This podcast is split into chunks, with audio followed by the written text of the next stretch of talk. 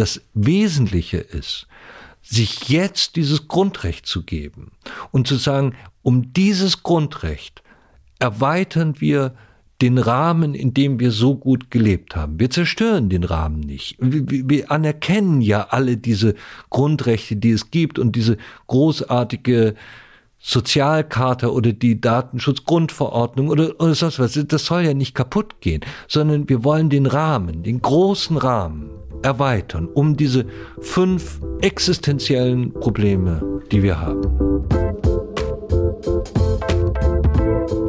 Willkommen im Hotel Matze, dem Interview-Podcast von Mit Vergnügen. Ich bin Matze Hiescher und ich treffe mich hier mit den für mich Besten der Besten, mit KünstlerInnen, mit UnternehmerInnen und mit schlauen Typen und versuche herauszufinden, wie die so ticken. Bevor ich euch meinen heutigen Gast vorstelle, möchte ich euch zuerst den Supporter vorstellen. Mein heutiger Supporter ist Blinkist und Blinkist ist eine App, die ich wirklich wahnsinnig häufig benutze. Falls ihr Blinkist noch nicht kennt. Blinkist ist eine App, mit der man mehr als 3000 Sachbücher in je nur 15 Minuten lesen oder anhören kann. Es gibt neueste Ratgeber, zeitlose Klassiker oder viel diskutierte Bestseller zu entdecken. Dabei könnt ihr aus mehr als 25 Kategorien wie zum Beispiel Produktivität, Psychologie, Wissenschaft und persönliche Entwicklung wählen. Außerdem gibt es am Ende eines jeden Blinks Tipps und Tricks für den Alltag und Beruf. Alle Titel stehen euch auf Deutsch oder Englisch zur Verfügung und jeden Monat kommen ca. 40 15-minütige Titel hinzu. Blink ist es ideal, um kurz in ein Buch reinzuhören oder zu lesen und den wesentlichen Inhalt mitzunehmen. Das Buch, was ich zuletzt mit meiner Blinkist-App gelesen habe, ist Moralischer Fortschritt in dunklen Zeiten vom Philosophen Markus Gabriel. Das passt hier auch gut zur heutigen Folge und Markus Gabriel wird demnächst auch zu Gast sein. Es gibt auch in diesem Jahr eine tolle Aktion für Hotel Matze Hörerin auf blinkist.de slash Hotelmatze erhaltet ihr 25% Rabatt auf das Jahresabo Blinkist Premium. Das nutze ich auch. Vorher kann man das Ganze natürlich auch sieben Tage kostenlos testen. Blinkist schreibt man B-L-I-N-K-I-S-T blinkist.de slash Matze. Da gibt's den Rabatt. Vielen herzlichen Dank an Blinkist. Und nun zu meinem heutigen Gast. Mein heutiger Gast ist Ferdinand von Schirach. Der Form halber stelle ich ihn kurz vor. Ferdinand von Schirach ist Strafverteidiger, Autor und Dramatiker. Seine Erzählbände Verbrechen, Schuld, Strafe und die Romane Der Falcolini und Tabu sind internationale Bestseller. Sein Theaterstück Terror zählt zu den weltweit erfolgreichsten Dramen unserer Zeit und eins meiner Lieblingsbücher auf der ganzen Welt ist Kaffee und Zigaretten von ihm. Herr von Schirach war im Frühjahr 2020 zum ersten Mal hier im Hotel Matze. Wir haben uns in den drei Stunden über sehr, sehr viele Dinge unterhalten, auch über einen Gedanken, der schon in seinem Buch trotzdem aufkam. Er überlegte, dass man doch an der europäischen Verfassung arbeiten sollte, um uns, den Bürgerinnen und Bürgern der EU, vor den Herausforderungen unserer Zeit zu schützen. Ich sagte, dass er das doch einfach übernehmen kann. Das lehnte er natürlich ab. Im Herbst hat er mir eine Mail geschrieben, dass er sich nun doch dem angenommen hat. Super. Das Ergebnis ist sein neues Buch Jeder Mensch. Darin finden sich nun sechs neue, naiv utopische, fundamentale Grundrechte. Er fordert zum Beispiel das Anrecht auf eine gesunde Umwelt, auf digitale Selbstbestimmung und faire Produkte. Über diese Grundrechte kann man ab jetzt, und das ist das Besondere dran, also könnt ihr ab jetzt sogar auf der Seite jeder-mensch.eu abstimmen, damit Sie bestenfalls Bestandteil der europäischen Grundrechte-Charta werden. Vielleicht ein bisschen spröde auf den ersten Blick, keine Sorge, ich habe vorgeschlagen, dass wir uns im Hotel Matze genau darüber unterhalten. Und das haben wir. Herr von Schierer stellt hier seine Utopie ausführlich vor. Wir sprechen über seine neuen Grundrechte, sein neues Leben als Aktivist und vermessen die Welt. Wozu sind Rechte generell da? Was regelt die Verfassung? Wie hängt das alles zusammen? Was können wir tun? Es ist außergewöhnlich, finde ich, dass gerade der menschenscheue Herr von Schirach so eine Aktion plant. Ich habe in dieser Folge sehr, sehr viel gelernt. Nicht nur über die Herausforderungen unserer Zeit, sondern auch über die Möglichkeiten, die wir haben, die Welt zu gestalten. Ich wünsche euch viel Vergnügen mit dieser besonderen, aber doch sehr, sehr wichtigen Folge Hotel Matze.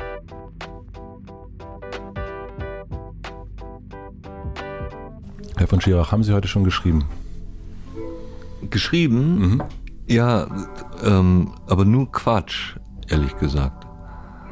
Also äh, lauter E-Mails und, ähm, und irgendwelche, irgendwelche äh, Managementaufgaben, ja. Also das tatsächlich das Schlimmste, was ich gerade erlebe, ist, dass es, dass es gar nichts mehr mit dem, mit dem Schreiben zu tun hat, sondern mit der Organisation ähm, dieses Buches. Und Und das ist wahnsinnig nervend. Ja, eigentlich schreiben sie ja, das äh, sagen sie auch, jeden Tag muss Ja. man schreiben. Ja. Und äh, ich habe nämlich auch das Gefühl, dass sie gerade mit diesem dünnen Heftchen, äh, könnte man Ja. fast sagen, jeder Mensch so viel zu tun haben, wie wahrscheinlich das letzte Mal als Anwalt. Ja, das trifft es. Deswegen wollte ich ja kein Anwalt mehr sein.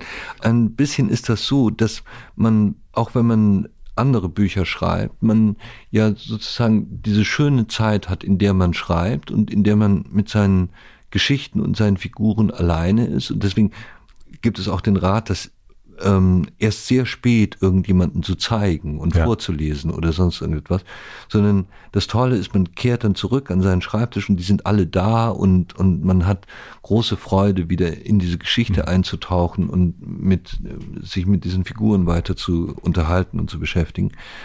Und dann kommt aber der Moment, in dem das Buch fertig ist und dann beginnt das Vermarkten des Buches, was grauenhaft ist und zwar immer wieder grauenhaft. Und ähm, ich habe das ja Ihnen, glaube ich, schon erzählt in unserem letzten Gespräch. Meine, meine amerikanische Verlegerin sagte mal, wir verkaufen heute die blauen Augen von Paul Auster. Ja, und das Buch ist ein Nebenprodukt.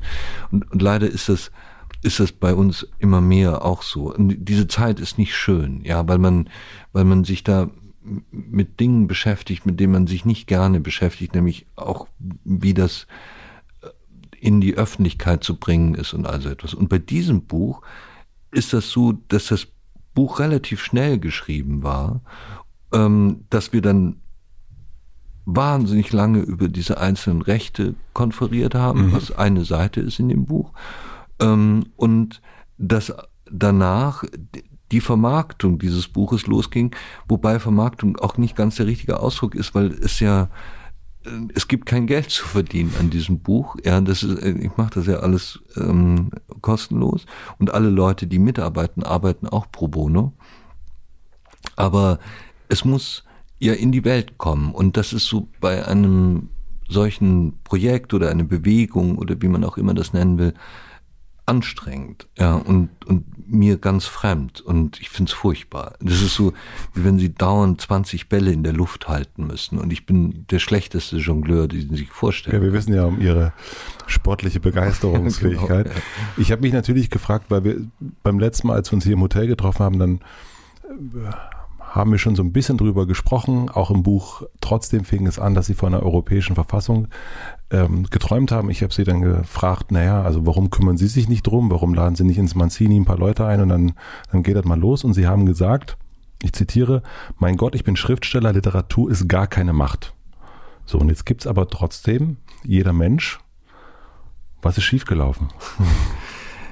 Also das stimmt. Ich, ich halte Literatur nicht für eine Macht, sondern sie ist im besten Fall ein Trost, weil es auch immer ähm, etwas ist für den Einzelnen Ja. und ähm, und der Einzelne auch mit Literatur lebt und sich vielleicht in einem Buch wiederfindet oder man daran glaubt, dass die Sätze, die ein Autor vor 100 Jahren geschrieben hat, für einen selbst geschrieben worden sind und das das ist das Zauberhafte auch an der Literatur, dass man sich verbunden fühlen kann mit, mit Menschen, die auf anderen Kontinenten leben oder vor hunderten von Jahren oder sonst irgendetwas. Ich habe gestern zum Beispiel ähm, eine so tolle Stelle gelesen in ähm, einem meiner Lieblingsbücher in den Buddenbrocks und da geht der alte Senator, nachdem er schon irgendwie merkt, dass alles scheitert, geht ans Meer und nun, nun kommt eine Beschreibung des Meeres,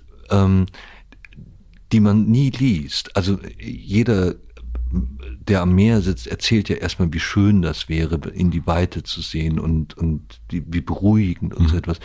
Und der alte Senator beschreibt die Wellen, die immer wieder herkommen und zerschellen und sagt, das sei alles öde und irre.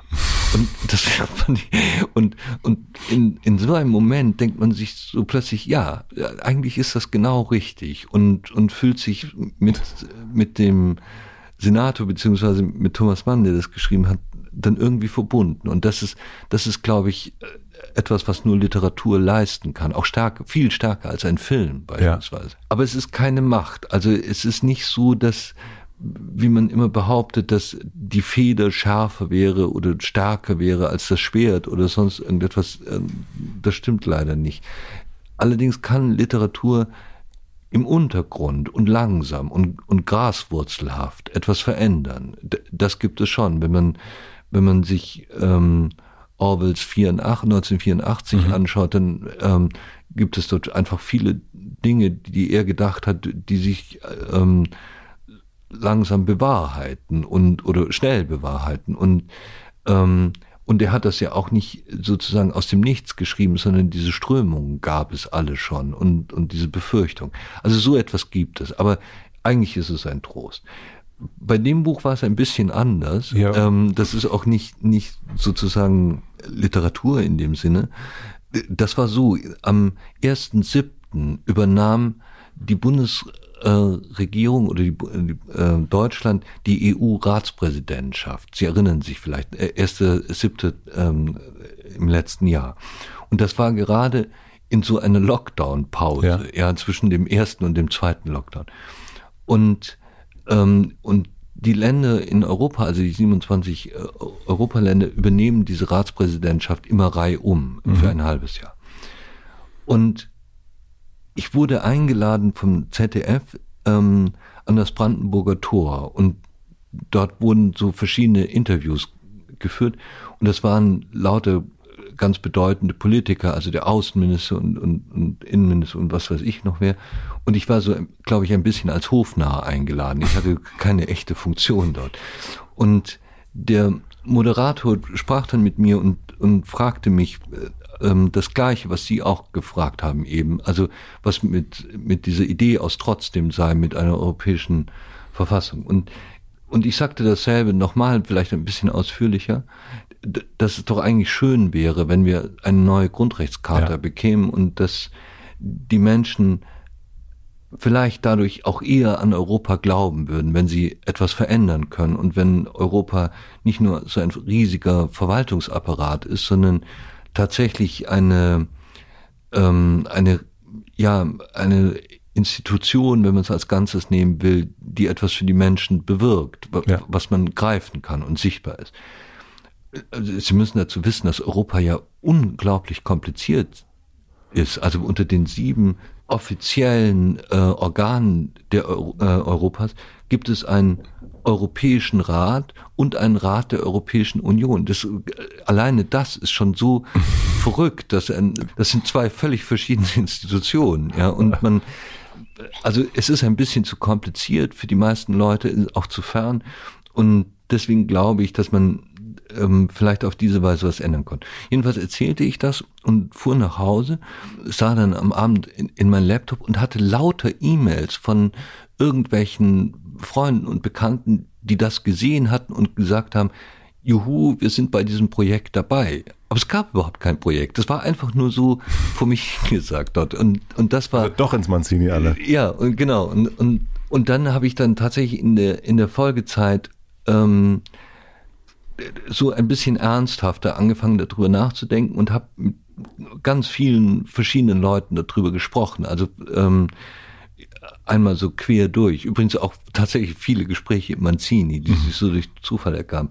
Und da stellte sich so nach und nach raus, dass es ähm, fünf große Probleme gibt, die, ja. die alle Menschen, mit denen ich gesprochen habe, stark beschäftigen. Und wenn man sich beginnt damit ähm, zu beschäftigen und, und dafür interessiert, merkt man auch sehr schnell, dass es für alle diese fünf großen Probleme unfassbar viele ähm, Bewegungen gibt, mhm. Initiativen, mhm. Petitionen, ähm, Ideen und so weiter. Und dass eigentlich angesichts dessen, was dort im Untergrund oder auf, auf niedriger Ebene alles passiert, in der Politik relativ wenig passiert. Ähm, wenn Sie, wenn Sie zum Beispiel um das, um eines der größten Beispiele zu nehmen, diese jungen Frauen von Fridays for Future ansehen, ja. die gerade bei der Kanzlerin waren. Das war für mich so ein bisschen ein erschreckendes Bild, weil die, diese jungen Frauen so euphorisch waren und so ähm, äh, euphorisch ist vielleicht sogar der falsche Ausdruck, aber aber so empathisch waren, mhm. so sehr die die Welt retten wollen und so ernsthaft sind in ihrem Bemühen und und so klug mit ihren Vorschlägen und stark vernetzt mit der Wissenschaft und immer mit mit allen ihren Ideen auf der Höhe der Zeit und und diese Bewegung selbst ist doch so wahnsinnig beeindruckend. Die begann damit, dass dass Schüler in in der Klasse ähm, Referate gehalten mhm. haben und und daraus ist das mehr oder weniger entstanden und, nun kommen diese ähm, kommen diese drei zu zu der Bundeskanzlerin und rütteln so ein bisschen an dem Tor des Bundeskanzleramtes und die Bundeskanzlerin spricht mit denen eine Stunde und, und gibt ihnen recht mit allem. Ja, sagt, es stimmt alles, was ihr sagt. Wir müssen viel tun und es muss irgendwie, und dann ist es zu Ende. Ja. ja.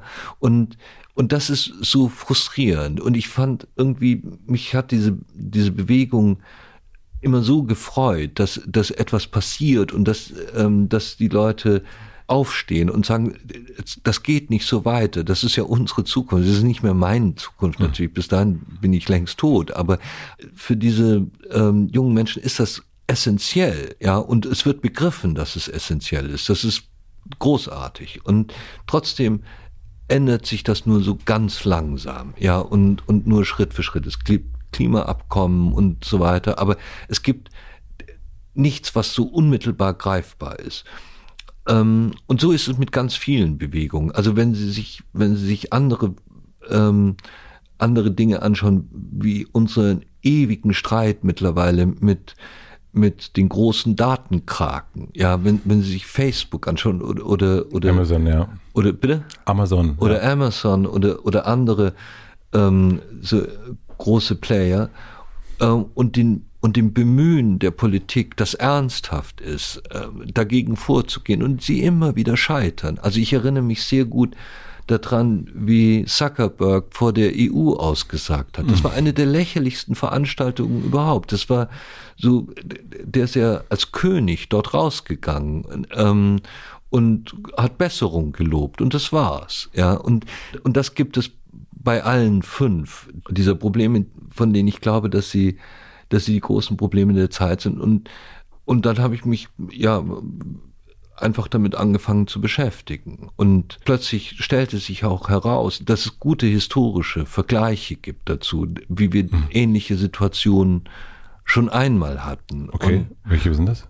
Also ich, ich möchte nur über drei sprechen. Also ähm, stellen Sie sich vor die amerikanische Unabhängigkeitserklärung. Ja. Da, damals wurde Amerika, und das war der Ursprung, ähm, war, war nicht großartige politische Ideen, sondern ganz handfeste, klare, ähm, die, die Leute und die Menschen in diesem Land belastende Steuern. Ja, also England erhob auf alles, was sie nach Amerika brachten, irrsinnig hohe Steuern und Amerikaner mussten an England Steuern bezahlen für Güter, die sie im eigenen Land produzierten und plötzlich war es so eine allgemeine Stimmung, dass das so nicht weitergeht, weil, weil sie sich als Kolonie fühlten, aber ähm, also beziehungsweise weil sie eine Kolonie waren, aber sich nicht so behandelt äh, werden wollten. Und daraus ist das eigentlich entstanden, diese politische Idee. Ja. Und als man sich dann traf, um, um diese Unabhängigkeitserklärung zu verfassen, entstand plötzlich so ein Bewusstsein für das eigene Land, ja, für eine Nation, die man trennen mhm. muss von England. Und weil es ausgesprochen war. Was ausgesprochen war und was in der Luft lag, mhm. ja, und was alle so mehr oder weniger dachten. Und nun entstand ein Dokument, das wirklich zu den großen Erklärungen der Menschheitsgeschichte gehört, in dem man beginnt zu sagen, dass alle Menschen die gleichen Rechte haben und dass sie frei geboren werden und dass jeder nach Glück streben darf, was so ein wahnsinnig schöner Satz mhm. ist. Und dass das so Freiheiten sind, die selbstverständlich sind, mhm. ja.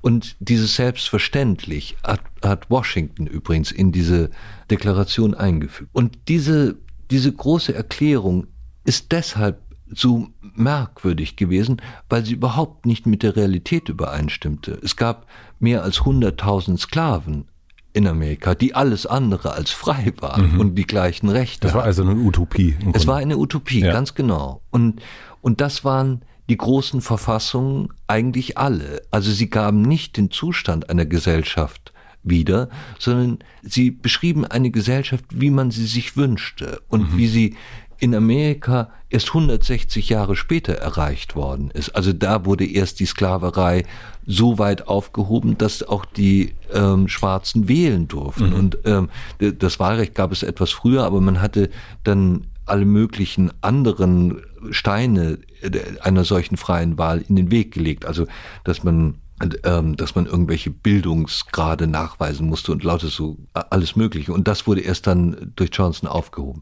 Aber das hat sehr lange gedauert und trotzdem ist dieses Dokument entstanden aus dem Willen, dass man es so haben möchte.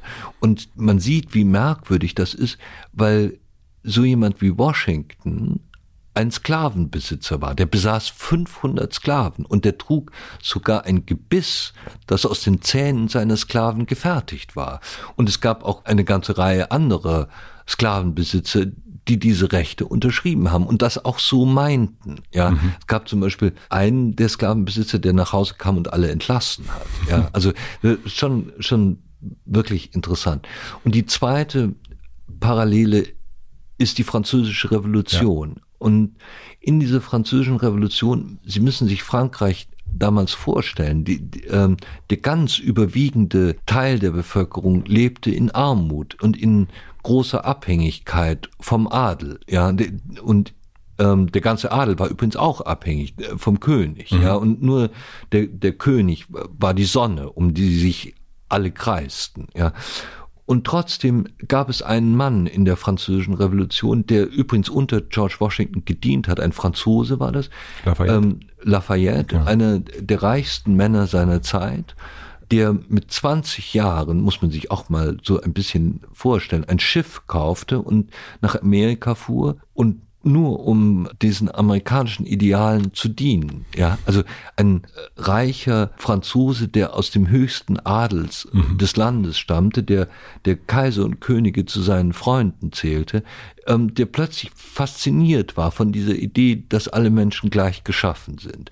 Und also diesem American Dream eigentlich schon sozusagen im Gegen äh, gerudert ist. Gerudert ist, ja, ja, genau. Und, und, und der, der kam an in Amerika und nahm dann tatsächlich an diesen Kriegen teil und war, hatte ein großes militärisches Talent offenbar, wurde dann auch befördert und kehrte als Sieger dann letztlich nach Frankreich zurück. Und Frankreich war auch zu diesem Zeitpunkt in so einer Amerika-Euphorie, mhm. weil sie, weil sie gesehen haben, die haben das irgendwie geschafft, sich die Freiheit selbst zu geben.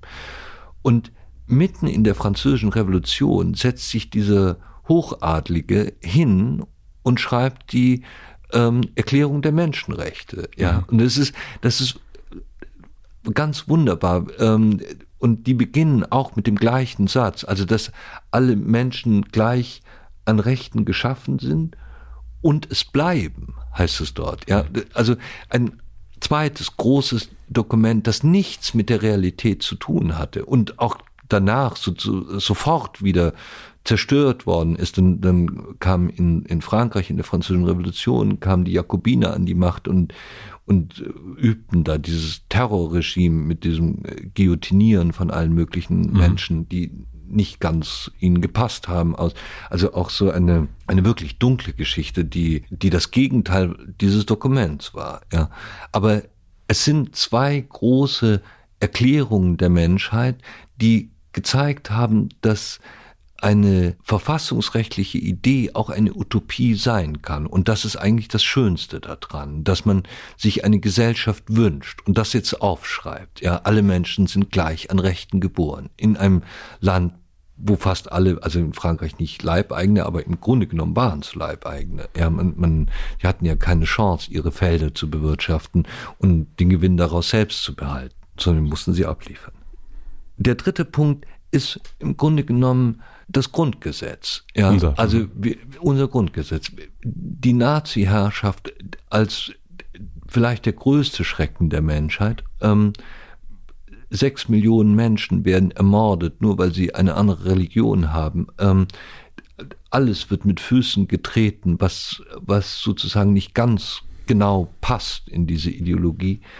Menschen werden verfolgt. Das, das Furchtbarste, was man sich vorstellen mhm. kann. Und dann setzen sich die Mütter und Väter des Grundgesetzes hin und schreiben in den Artikel 1, die Würde des Menschen ist unantastbar. Mhm. In einer Situation kurz nach dem Krieg, ja, wo man, wo man gerade gesehen hat, nein, das Gegenteil ist der Fall. Ja, also es gibt nichts, was antastbarer ist als die Würde des mhm. Menschen. Und man schreibt das in die Verfassung rein ähm, und hat gleichzeitig in den Verwaltungen, in den verschiedenen ähm, Richterämtern äh, oder, oder als Richter, ähm, man hat in, ähm, in der Politik überall noch alte Nazis sitzen. Ja, ist egal. Wir schreiben jetzt, dass die Würde des Menschen unantastbar ist. Mhm. Das ist eigentlich auch eine Utopie und und auch eine wirklich schöne Utopie, ähm, die aber nicht die Realität widerspiegelt in in den Städten nach dem Krieg, in, in diesem, mhm. in dieser furchtbaren Armut, ähm, und in diesem wo, wo Leute wirklich auf Felder gehen mussten, um irgendwas zu klauen, um was zu essen zu haben und so weiter. Nein, das machen wir jetzt anders. Ja, und das ist auch das Ziel. Und deswegen denke ich, wir, wir leben heute in einer ganz glücklichen Zeit. Ja, wir haben jetzt seit 75 Jahren in Europa weitgehend Frieden und wir, wir können uns in einer Art und Weise verwirklichen, wie es das niemals vorher in der Geschichte gegeben hat. Jeder von uns kann an das glauben, an was er glauben möchte. Jeder kann seine Religion frei ausüben. Jeder hat, hat die Möglichkeit, sein Leben selbst zu gestalten, weitgehend. Und natürlich ist es nie alles erreicht, aber es ist, es ist besser, als es jemals war. Und, und wir haben jetzt die Möglichkeit und seltsamerweise die Möglichkeit, auch durch das Internet ähm, noch einmal neu zu entscheiden, was wir sein wollen und wie wir leben wollen und, und wer wir als Gesellschaft sind. Und das ist das erstaunliche Neue an dieser Zeit, dass wir weder eine Revolution noch einen Krieg dafür brauchen. Wir können, wir können es auf unserem Handy entscheiden. Mhm. Und, das hat etwas sehr Schönes und sehr Beruhigendes und, und gleichzeitig ähm, denke ich, dass diese, sonst wäre ich wahrscheinlich auch gar nicht darauf gekommen, ähm, gleichzeitig denke ich, dass diese, diese Pandemiezeit und die erstaunliche Art und Weise, wie man, wie man Dinge durchsetzen kann, von denen man nie geglaubt hat, dass das überhaupt möglich ist. Stellen Sie sich mal vor, dass man nicht mehr in Restaurants kann und nicht mehr in Cafés, dass Fabriken stillstehen, dass, dass vieles plötzlich für uns alle vollkommen neu ist und vor zwei Jahren nicht vorstellbar. Das zeigt im Positiven oder ins Positive gewendet, dass wir das verändern können, was wir verändern wollen, dass nichts ja. festgeschrieben ist, so, sondern, sondern also die Kanzlerin kann im Grunde eigentlich den drei Mädchen sagen, okay, ich sehe es und wir können es ändern. Genau, ja. ja. Und und nun geht es darum, dass wir es ändern müssen. Ja, wenn wir das alles erkannt haben und wenn wir sehen, dass die Welt an an vielen Stellen nicht mehr dem entspricht, was wir eigentlich wollen, ja, ja, lassen Sie es uns ändern. Es ist so einfach ist es. Vielleicht nochmal andersrum gesagt. Diese alten Verfassungen, die amerikanische Unabhängigkeitserklärung, die, die französische Erklärung der Menschenrechte, das Grundgesetz, die kannten diese Probleme nicht. Ja, die wussten nichts von Algorithmen und von sozialen Medien. Die, denen war ein Klimawandel vollkommen unverständlich. Die hätten das mhm. Wort noch nicht mal verstanden. Ähm, die würden niemals verstehen, was ein Lieferkettengesetz ist, ja, und, und warum, warum wir eine globalisierte Welt haben, in der auf der anderen Seite der Erdkugel Dinge produziert werden unter sklavischen, schrecklichen Bedingungen, die wir aber über Amazon hier kaufen. Mhm. Und Und sie hätten sich niemals vorstellen können, dass Präsidenten so systematisch lügen. Ja, das war, natürlich gab es immer Lügen von Politikern, aber nicht in der Systematik von Trump oder von mhm. Orban. Ja. Also man sieht, wir leben in einer anderen Welt wie vor 75 Jahren, um, um die jüngste Verfassung zu, zu nehmen.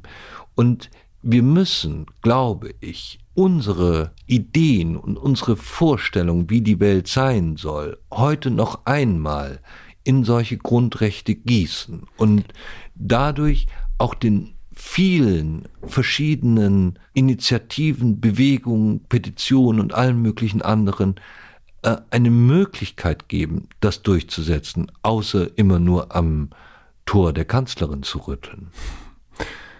Wir gehen gleich auf jeden Fall diese äh, Vorschläge von Ihnen mal durch. Ich meine, Sie haben das gerade gesagt, dieses, Sie wussten das damals nicht. Ich finde es schon interessant und ich frage mich natürlich, wie, wie Sie das auf sich selbst da schauen. Sind Sie auch über sich überrascht, dass Sie das jetzt dann doch ein wenig in die Hand nehmen? Ich weiß, Sie haben viele Unterstützer, Sie haben sich das viel angehört, aber es ist ja am Ende sind Sie es dann natürlich auch, der sagt, okay, wir lassen uns das jetzt mal versuchen, weil ich merke schon, dass so der, also Sie sind ja jetzt, haben wir auch schon mal besprochen, äh, nicht jemand, den man sich so auf einer Demo vorstellen kann und der äh, so revoluzermäßig äh, mit, mit, einem, mit einem Plakat irgendwie äh, durch die Stadt läuft und sie sind jetzt auch nicht bekannt für, hier ist eine Menschenansammlung, da will ich hin, Ferdinand von Schirach. ja, aber äh, vielleicht noch einen Schritt zurück. Ja. Hilscher, die, ich finde das toll, das wissen Sie. Ja, ja, aber vielleicht gehen wir trotzdem noch ein.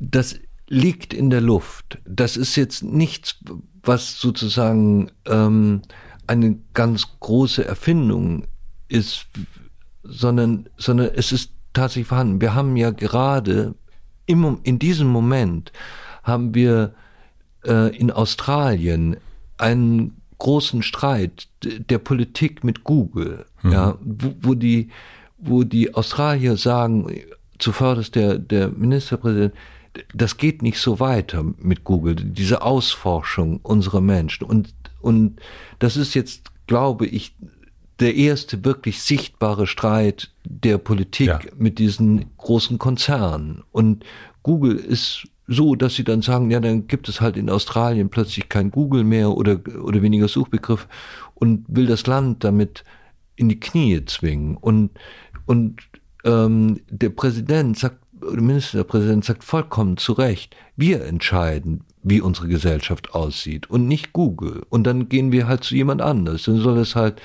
soll es andere Suchmaschinen geben. Das ist sehr klug, ja. Und das ist, das ist auch das, was ich immer gehofft habe, dass die Politik so aufsteht. Ich finde es ganz beeindruckend und man muss diesen Streit weiter verfolgen und, und sehen, wie es funktioniert. Mhm. Aber die Australier werden das schaffen. Ja. ja. Und, und dasselbe gilt natürlich auch für, für ganz viele andere, vielleicht kommen wir da im Einzelnen noch dazu, ähm, für, für andere Konzerne und für, für andere, die Menschen belastende Algorithmen, die, die überall auftauchen und die auch gar nichts mehr mit Werbung zu tun haben, sondern viel tiefer gehend sind.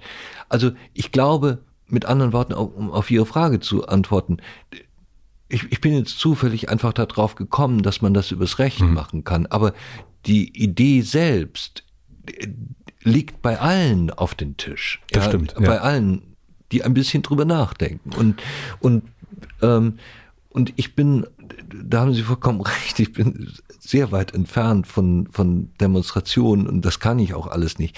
Und ich ähm, bin, möchte auch nicht so eine Bewegung anführen oder wie man sich das auch immer vorstellen kann, sondern ich habe dieses Buch geschrieben und das ist dann in der Welt und, und jetzt liegt es an den, an den Menschen einfach, ob sie Lust haben, das zu verändern oder mhm. nicht. Und Gott sei Dank gibt es viele Leute, die das unterstützen, wie Sie ja auch, und die, die sozusagen in, jetzt Ideen dafür entwickeln, wie man das machen kann, dadurch, dass wir das auch in ganz Europa machen wollen und ich außer Deutsch keine Sprache richtig ordentlich spreche, würde das auch gar nicht gehen.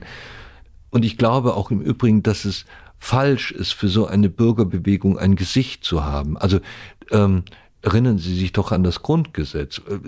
Sagen Sie mir drei Namen von Leuten, die an der Abfassung äh, des Grundgesetzes statt, äh, teilgenommen haben, weiß kein Mensch mhm. mehr. Ist auch vollkommen egal, ob das noch jemand ja. weiß. Ja, sondern es geht darum, dass wir diese Rechte haben und dass wir, dass wir diese Idee von Würde haben. Egal, mhm. wer das jetzt aufgeschrieben hat, das spielt doch gar keine Rolle. So, so sehe ich das ein bisschen. Ja, ich finde das gut. Also ich meine, klar finde ich das gut, aber es, es zeigt so ein wenig, äh, jeder ist, glaube ich, jetzt aufgefordert, seine Mittel irgendwie dann doch zur Verfügung zu stellen, einer genau. größeren Sache. Und, äh, und ich finde das genau richtig, dass sie jetzt nicht ähm, äh, sa sagen, Luisa Neubauer, ich bin bei der nächsten Fridays for Future Demo auf der Bühne und werde da was sagen, sondern dass sie ihre Mittel nutzen und sagen, wie ich mache jetzt halt ein Buch und nutze meine Rechtskenntnisse und wir versuchen es jetzt mal damit. Und das ist mein Angebot. Äh, ja. Deswegen äh, finde ich das, finde ich das fantastisch. Ich glaube auch, dass,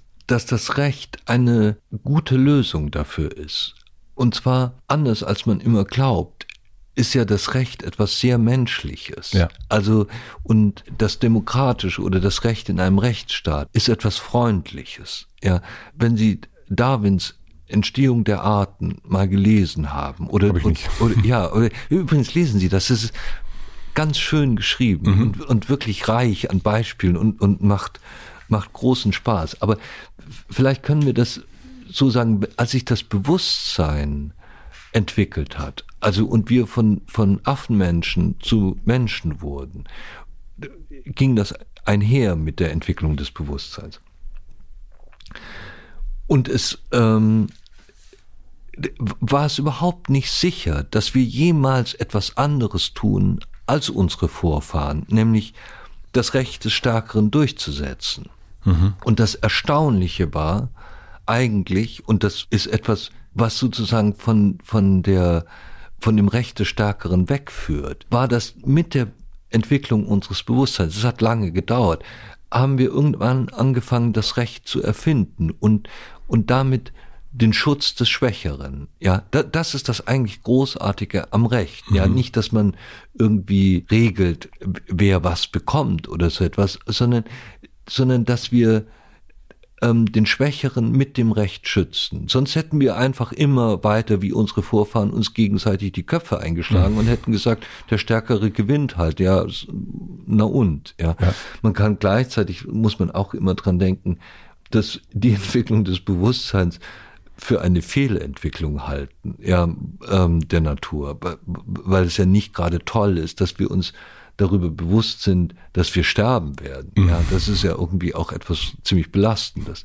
Aber das Positive daran ist eben, dass wir auch solche Dinge wie das Recht entwickeln. Und, ähm, und ich glaube, das Recht kann keinen Umweltproblem lösen. Ja, und das Recht kann auch nicht das Problem mit den sozialen Medien oder den Hass oder, oder irgendetwas oder lügende Präsidenten verschwinden nicht dadurch, dass wir ein, ein Recht haben auf irgendetwas.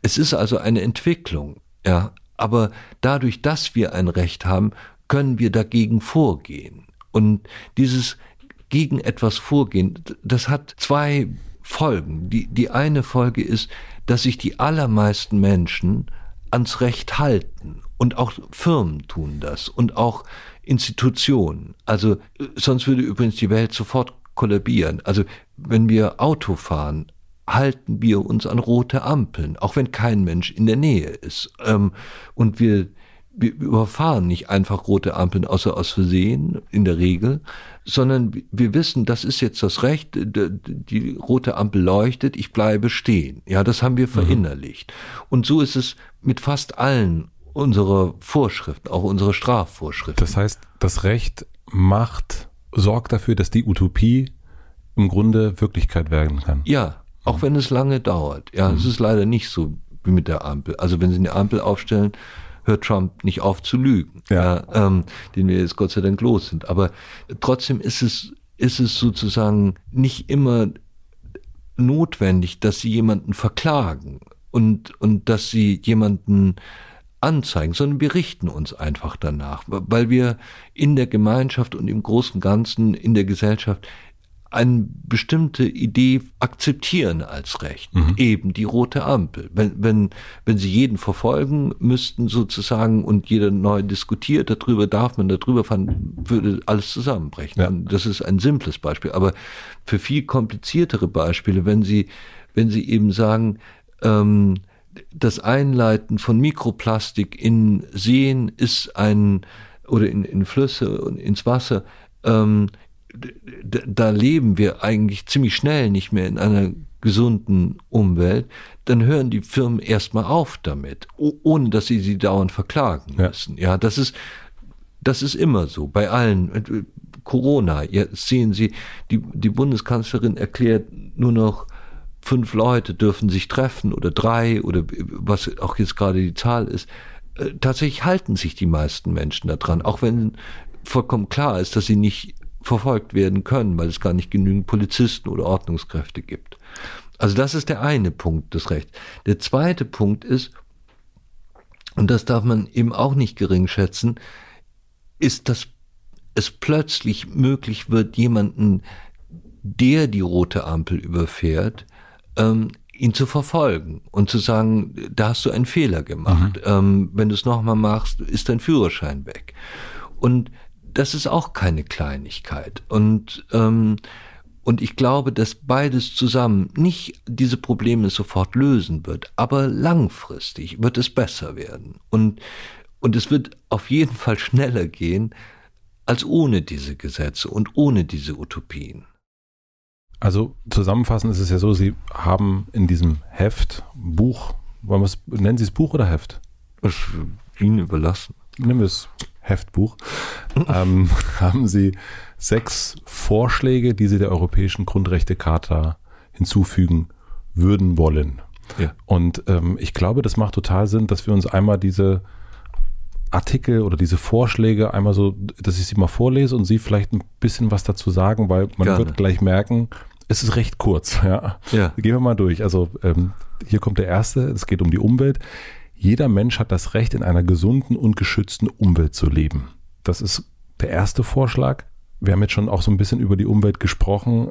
Was mir sofort aufgefallen ist, wir glaube ich, klären später nochmal die Grundrechtecharta und Verfassung und so weiter. Aber ich habe mir die angeguckt, die es jetzt schon gibt. Die sind ja nicht ganz so kurz immer. Und das ist schon fast frech, wie kurz das jetzt hier ist, finde ich. Zum einen und zum anderen auch, wenn man das liest, also ich lese nochmal, jeder Mensch hat das Recht, in einer gesunden und geschützten Umwelt zu leben, denkt man auch, ja klar, was denn sonst? Ja, das genau denke ich auch. also dass man ähm, das noch aufschreiben, also ja, dass man das aufschreiben muss. Vielleicht, vielleicht kann man, ich sage ein paar Sachen dazu. Also ja.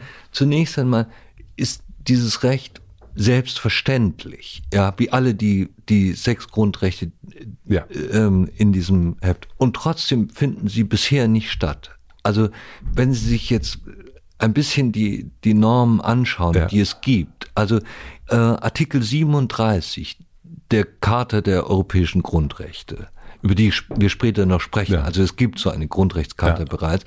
Ähm, da ähm, wird von Umweltqualität, Verbesserung der Umweltqualität gesprochen, aber nur als ein Ziel des Staates. Ja, mhm. also das ist kein Recht der Menschen, sondern ein Ziel. Ja. ja.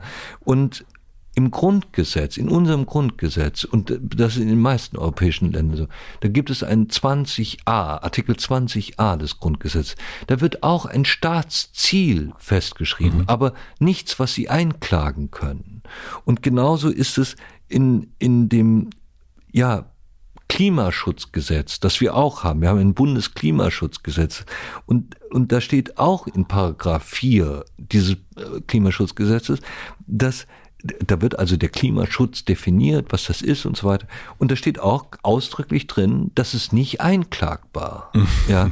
Und, und, ähm, und die Europäische Menschenrechtskonvention davon abgesehen kennt den Begriff Umwelt gar nicht. Ja. Also das hat einen Hintergrund, der wirklich seltsam ist. Super seltsam, ja. Ja. Die Juristen sind ja immer erfinderisch, ja, und die sagen, ja, das stimmt schon, das gibt es alles nicht so formuliert, aber wir leiten das aus anderen Rechten her. Also wir haben ja das Recht sozusagen auf, auf Gesundheit ja, mhm. und auf körperliche Unversehrtheit. Und daraus entnehmen wir dann über irgendwelche Umwege, entnehmen wir mhm. den Umweltschutz. Das klingt erstmal ganz gut und dann würde man sagen, ah ja, toll, eigentlich, wenn, wenn wir es schon haben, warum brauchen wir das? Mhm. Ja, und da geht es dann los, ja, wie kompliziert es, wenn Sie mit Praktikern sprechen, ja, also Leute, die dauernd diese Umweltrechte irgendwo mhm. versuchen durchzusetzen, die sagen immer, also Artikel 2 und 3, aus dem das hergeleitet wird, das Grundgesetz, mhm. Artikel 2 und 3 des Grundgesetzes,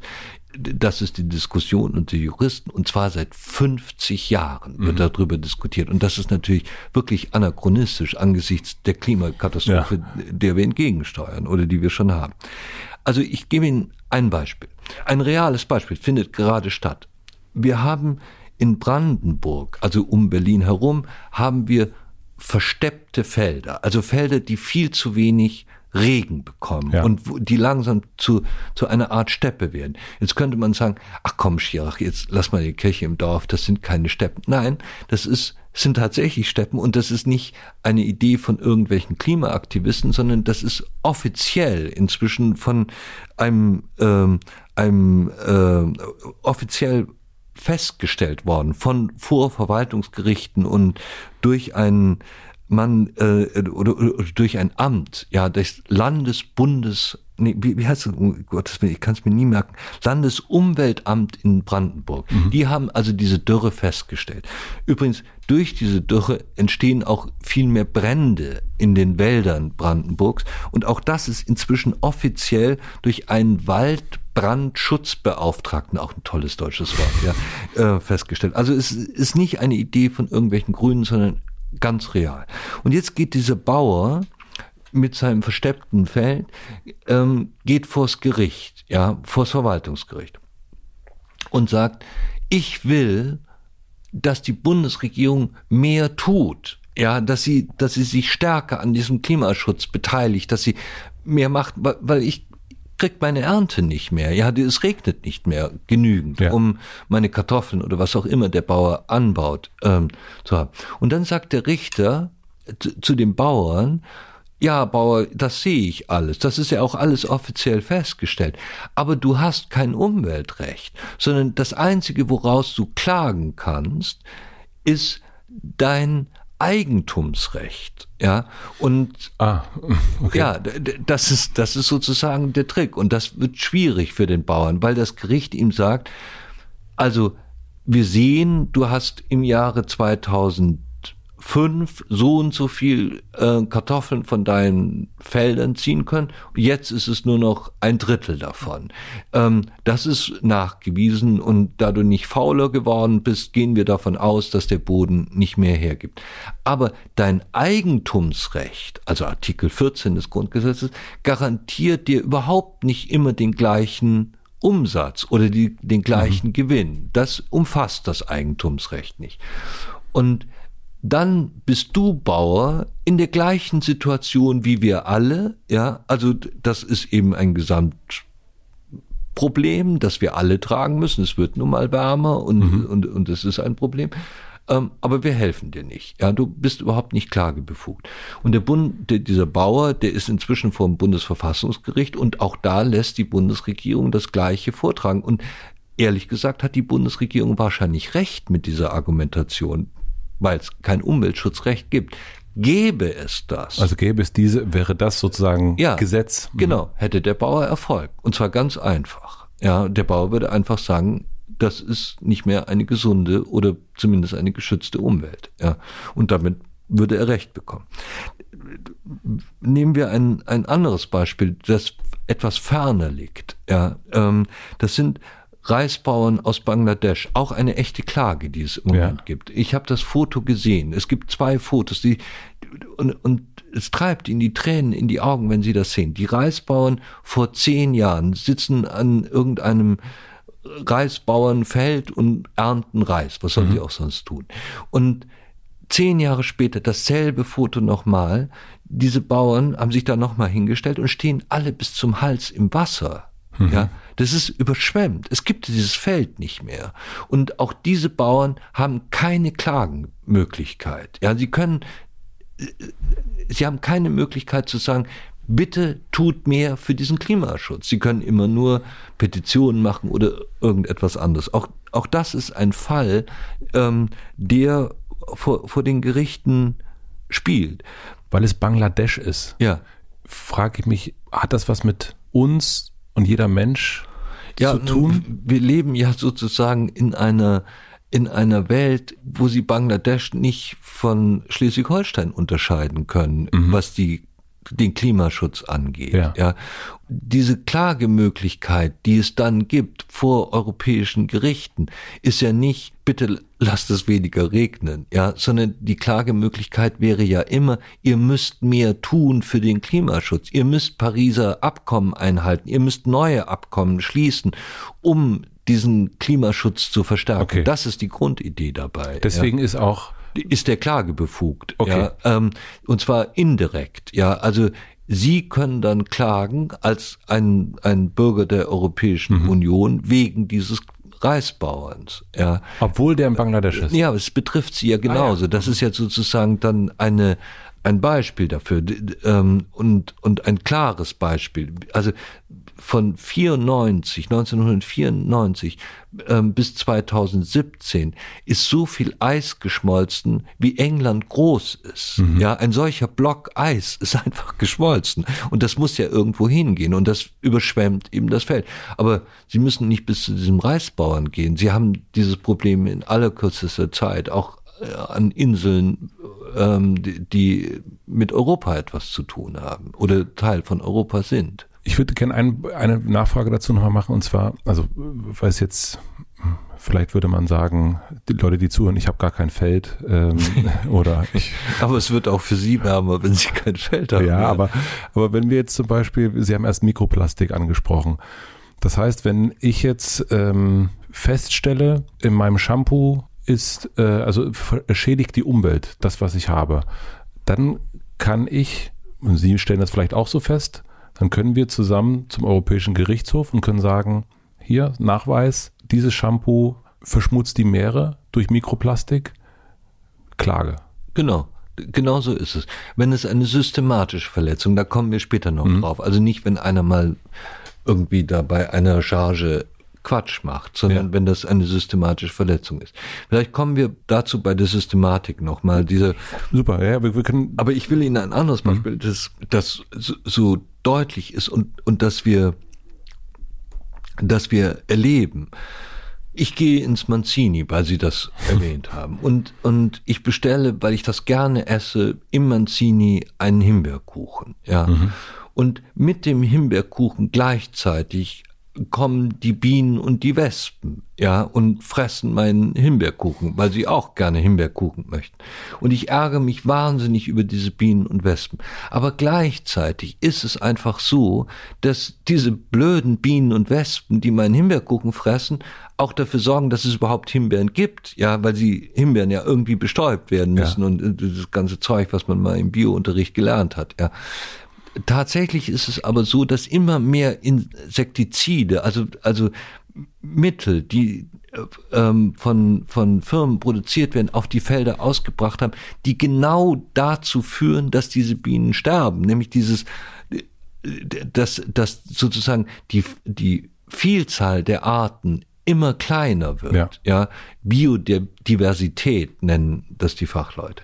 Und, und das passiert dauernd. Und dagegen lässt sich nichts machen. Ja, es gibt keine Klage gegen Bayer oder irgend mhm. so etwas, die Erfolg hätte. Ja, sondern es gibt einmal, gab es jetzt, glaube ich, eine Klage, weil Umweltschutzverbände eine bisschen andere Klagemöglichkeit haben, aber das ist zu kompliziert. Aber das ist nicht systematisch, ja. Und und ähm, natürlich hat das gar keinen Sinn, wenn wir so weitermachen, weil wir, mhm. weil, weil tatsächlich, also ich bin wirklich alles andere als ein, ein, ein Aktivist in dieser Hinsicht. Äh, und mir sind auch, ehrlich gesagt, Bienen ein bisschen egal, ja. Ähm, wissen Sie über, wie Bienenhonig entsteht, das ist so furchtbar, denn sie essen keinen Honig mehr, wenn sie das einmal nachverfolgt haben. Also der, der sogenannte beste Honig, der ähm, ähm, Waldhonig, ja, Tannenhonig oder wie das im Supermarkt heißt, der in, entsteht dadurch, dass die, die Bienen das Sekret von Blattläusen aufsaugen, dann in ihren Bienenstock transportieren, dort auskotzen, dann nimmt es, saugt es eine, das Ausgekotzte, saugt eine andere Biene an und, und bringt es zu einer Wabe und und spuckt es aus und saugt es ein und spuckt es aus und saugt es ein, bis es so eine gewisse Härte hat. Mhm. Und, und, und das ist das, was sie später aufs Brot streichen. Also es ist schon ein bisschen eklig. Also mein siebeneinhalb, achteinhalb oder neuneinhalbjähriger Sohn sagt auch zu Honig Bienenkotze.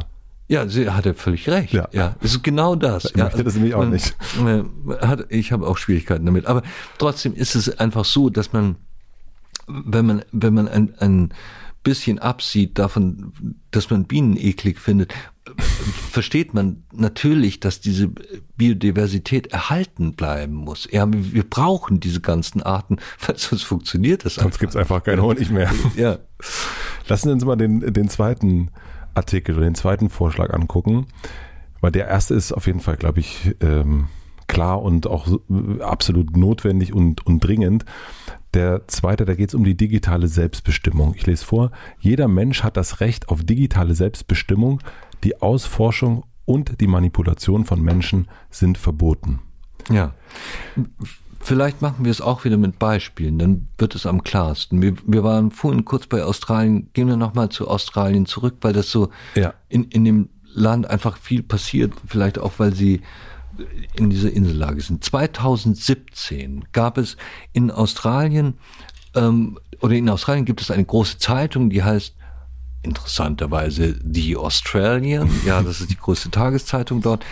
Ähm, der wurde 2017 ein internes Papier von Facebook zugespielt, ja. 23 Seiten. Und diese 23 Seiten waren wahnsinnig erschreckend.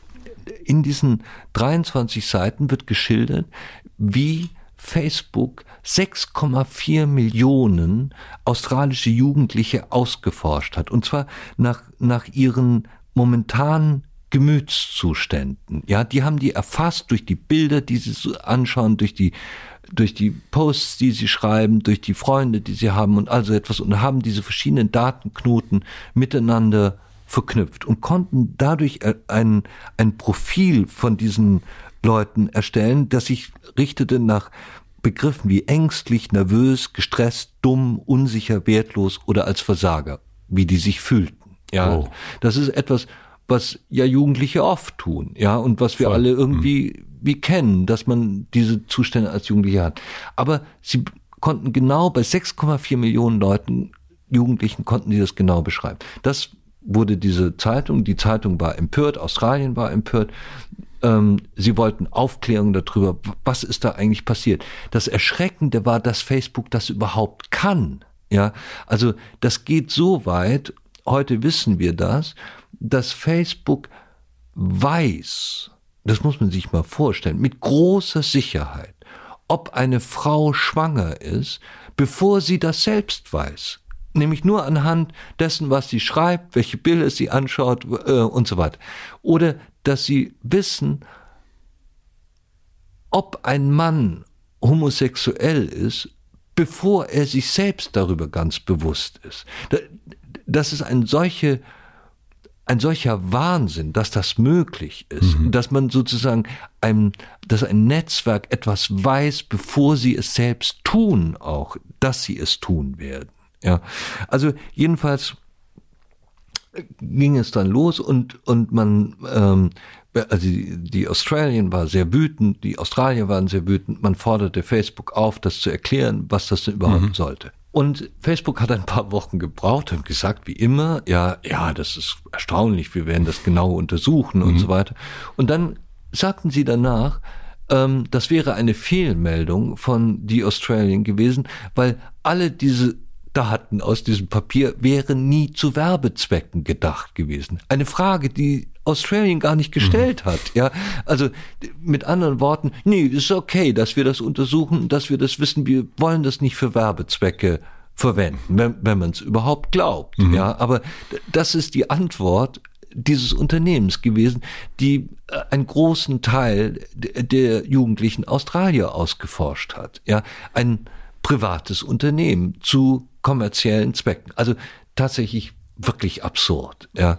Und jetzt könnte man, also es gibt einen, einen Aussteiger aus diesem Konzern, der heißt Tristan Harris, der, der hat gesagt, das ist Human Downgrading, also, also menschliches Herunterstufen. Ja. Und, und dem stimme ich vollkommen zu.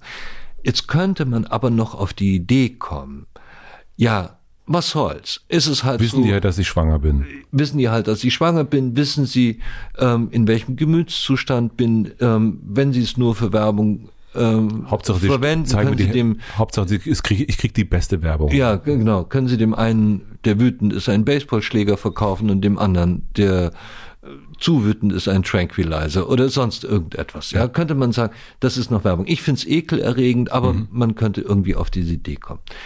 Aber es geht ja weit darüber hinaus. Ja, wenn Sie sich den Skandal anschauen um Cambridge Analytica, ja. wo das sozusagen ganz deutlich zum ersten Mal geworden ist und, und öffentlich geworden ist. Bei Cambridge Analytica, das war ein Unternehmen, das Daten gesammelt hat, um Wähler zu manipulieren. Ja, also man, man wollte sozusagen möglichst viel über diese Wähler wissen, um möglichst genau eine für sie zugeschneiderte Wahlwerbung denen zu geben. Und die Firma hat, wie man heute weiß, 50 Millionen solcher Datensätze gesammelt. Ja, also Datenpunkte miteinander verbunden, was, was so nicht sehr schwer möglich war. Der Direktor dieser Firma hat später behauptet, sie haben die Profile von 220 Millionen Amerikanern gesammelt. Das mag zweifelhaft sein und ein bisschen Angeberei von dieser Firma muss man nicht unbedingt glauben, mhm. aber 50 Millionen reicht auch, ja. Und das Wahlkampfteam von Trump hat gesagt, dadurch haben wir die Wahl gewonnen mit Hilfe von Facebook. Ja. ja. Und die gaben 80 Prozent, 80 Prozent ihres Werbebudgets nur für Facebook aus. Und das war so genau gemacht. Es gibt ein, ein langes Interview von dem Wahlkampf Manager von Trump, ähm, dass er CBS gegeben hat, wo er das genau beschrieben hat. Die haben das so genau gemacht, dass sie dem Bauern in Iowa, da wussten sie, ob ihm die Farbe gelb oder die Farbe lila besser gefällt. Mhm. Und dann haben sie bis bis in, in so einen winzigen Punkt für einen einzigen Bauern haben sie dann die Wahlwerbung in dieser Farbe schon gemacht und natürlich auch daran anfolgend, was will der Bauer, was haben sie mhm. versprochen und so weiter und so weiter. Und das ist Manipulation. Ja, das ist zuerst Ausforschung, alles Wissen weiß man über diesen Mann und dann manipuliert man ihn in die Richtung, in die ich ihn haben will. Mhm. Jetzt könnten Sie sagen, ja, aber Schirach, ehrlich gesagt, Wahlwerbung ist immer Manipulation. Ja, ganz stimmt das nicht. Wenn Sie draußen ein Plakat haben, ja, ähm, auf dem ein Politiker abgebildet ist, dann wissen Sie, das ist Wahlwerbung. Ja, mhm. und sie sind nicht ausgeforscht, ja, sondern, sondern auf dem Plakat steht jetzt äh, drauf, Podcasts sollen weniger Steuern bezahlen, freuen sie sich und sagen, hey, super, den wähle ich, ja. Aber, aber das, das ist offensichtlich, das ist klassische Werbung. Sie wissen, dass das Werbung ist, mhm. ja. Bei Facebook wissen sie es gar nicht. Da kommen sie in eine Gruppe rein ähm, und, und bewegen sich in, in dieser oft beschriebenen Echokammer und sie wissen überhaupt nicht mehr, dass sie gerade manipuliert werden, eine bestimmte Stimme zu wählen oder einen bestimmten Politiker mhm. zu wählen. Also sozusagen das Heimliche, ja, das nicht offengelegte und das, dass sie selbst nicht wissen, dass sie manipuliert werden. Das ist eben das, was mit diesem Grundgesetz verboten werden soll. Das heißt, wenn das jetzt in Europa passieren würde, es würde rauskommen oder ich würde feststellen, mit Ihnen zusammen wieder, ähm, ob wir wurden jetzt bei der nächsten, jetzt steht die Bundestagswahl an, äh, wir wurden manipuliert, ganz offensichtlich. Weil wir haben hier Beweise, Sie kriegen immer rauchende Politiker angezeigt, weil die irgendwie wissen, dass sie gerne rauchen und ich kriege immer Podcast-Politiker ja, Das wäre sehr einfach, ja. Aber die Manipulation ist ja. ja, viel, viel komplizierter. Ja, ich weiß. Ja, ja. ja. Aber dann könnten wir wieder sagen, okay, wir stellen eine Systematik fest, wir können dagegen klagen. Wir können sagen, wir können Facebook verklagen, dass genau. sie uns irgendwie herausgefunden haben, dass sie rauchen, dass ich gerne Podcast mache. Genau. Und das wäre dann möglich. Das wäre dann möglich, mhm. wenn, wenn wir die Manipulation nachweisen dürfen. Da kommen wir dann ja. später zu dem dritten Grundrecht, wie wir es nachweisen mhm. können. Aber die, diese, diese Manipulation, das ist eben so undurchschaubares, verdecktes Vorgehen, mhm. ähm, bei dem sich der Handelnde einen Vorteil verschafft. Das ja. ist mit Manipulation ja. gemeint. Das muss verboten werden, weil die, weil die Unsere Demokratie beruht darauf, dass der Wählende informiert ist, ja, ja. und zwar richtig informiert mhm. und nicht mit, mit irgendwelchem Quatschzeug. Und umso weniger diese Information werthaltig ist, umso schlechter für die Demokratie. Es ist doch vollkommen klar. Ja. Und wenn Sie diese manipulierte Werbung haben, haben Sie am Schluss eine, eine Demokratie, die diesen Namen gar nicht mehr verdient, weil sie irgendwelche Leute wählen und zwar immer denjenigen, der am meisten Geld für diese sozialen Medien ausgibt. Das kann nicht richtig sein. Und das ist sozusagen auch das Gegenteil unserer Vorstellung von, von Gesellschaft, von einer offenen, demokratischen, rechtsstaatlichen Gesellschaft. Es hat nichts mehr damit zu tun. Ja. Ähm, ich möchte noch ein anderes mhm. Beispiel mhm. nennen, Social Bots. Ja, also oh. Social Bots, das sind das sind kleine Programme, die im Grunde genommen so tun, als seien sie Menschen und sind in der sozialen in den sozialen Medien unterwegs. Und ja. sie sprechen mit diesen sozialen oder schreiben diesen sozialen Bots und die sozialen Bots antworten und sie denken, das ist ein Mensch. Ja, das, das ist kein, kein Computerprogramm. Und das geht so weit, dass die dauernd eingesetzt worden sind. Beim, beim Brexit wurden sie eingesetzt, in der, in der, im amerikanischen Wahlkampf und so weiter. Und nach einer Studie der Universität Oxford war jeder dritte Follower von Biden also sowohl von, von Clinton wie auch Trump ein Social Bot, ja, und haben eben da Fragen beantwortet. Das muss, die sind ganz leicht zu programmieren, kosten nichts, ja, und, und machen Stimmung. Ja, die, die können 100.000 Sätze in einer Sekunde raushauen mhm. und, und sozusagen die Stimmung im Internet verhindern. Das heißt, man, wir, wir sehen bei, bei Twitter etwas und das ist ähm, in dem Moment, aber es ist, den gibt's gar nicht, sondern das ist ein Bot, der sagt, Trump ist ja wirklich genau, toll. Ja. Mhm. Und jetzt gab es aber ein paar oder eine lustige Sache, die, die eigentlich nicht so lustig war. Das war, wir fragen uns immer, wie das funktioniert. Ja, ja wie, wie können diese, diese Bots funktionieren. Und 2016 stellte Microsoft in aller Öffentlichkeit einen Social Bot bei Twitter ein. Ja, der hieß Tay, diese mhm. Social Bot. Mhm. Und man kann es nachlesen, also ähm, was mit Tay passiert ist. Tay war tatsächlich nur 16 Stunden online. Ja, dann musste er von Microsoft wieder abgeschaltet werden, weil diese Tay, dieser Social Bot, vollkommen ausrastete. Ja, der sagte nach ganz kurzer Zeit, ich hasse alle Menschen. Ja, oder Bush hat 9/11 selbst verursachte und Hitler hätte den Job deutlich besser gemacht als der Affe, den wir nun haben. Ja, unsere einzige Hoffnung ist jetzt Donald Trump. Und so ging das immer weiter. Ja, und und das ist auf der einen Seite sehr lustig, ja, auf der anderen Seite zeigt das, was es bedeutet, wenn ein wenig gefestigter Mensch auf Twitter geht und sich dort irgendwie dieses Zeug anhört, was die ganze Zeit geredet wird und, und davon beeinflusst wird.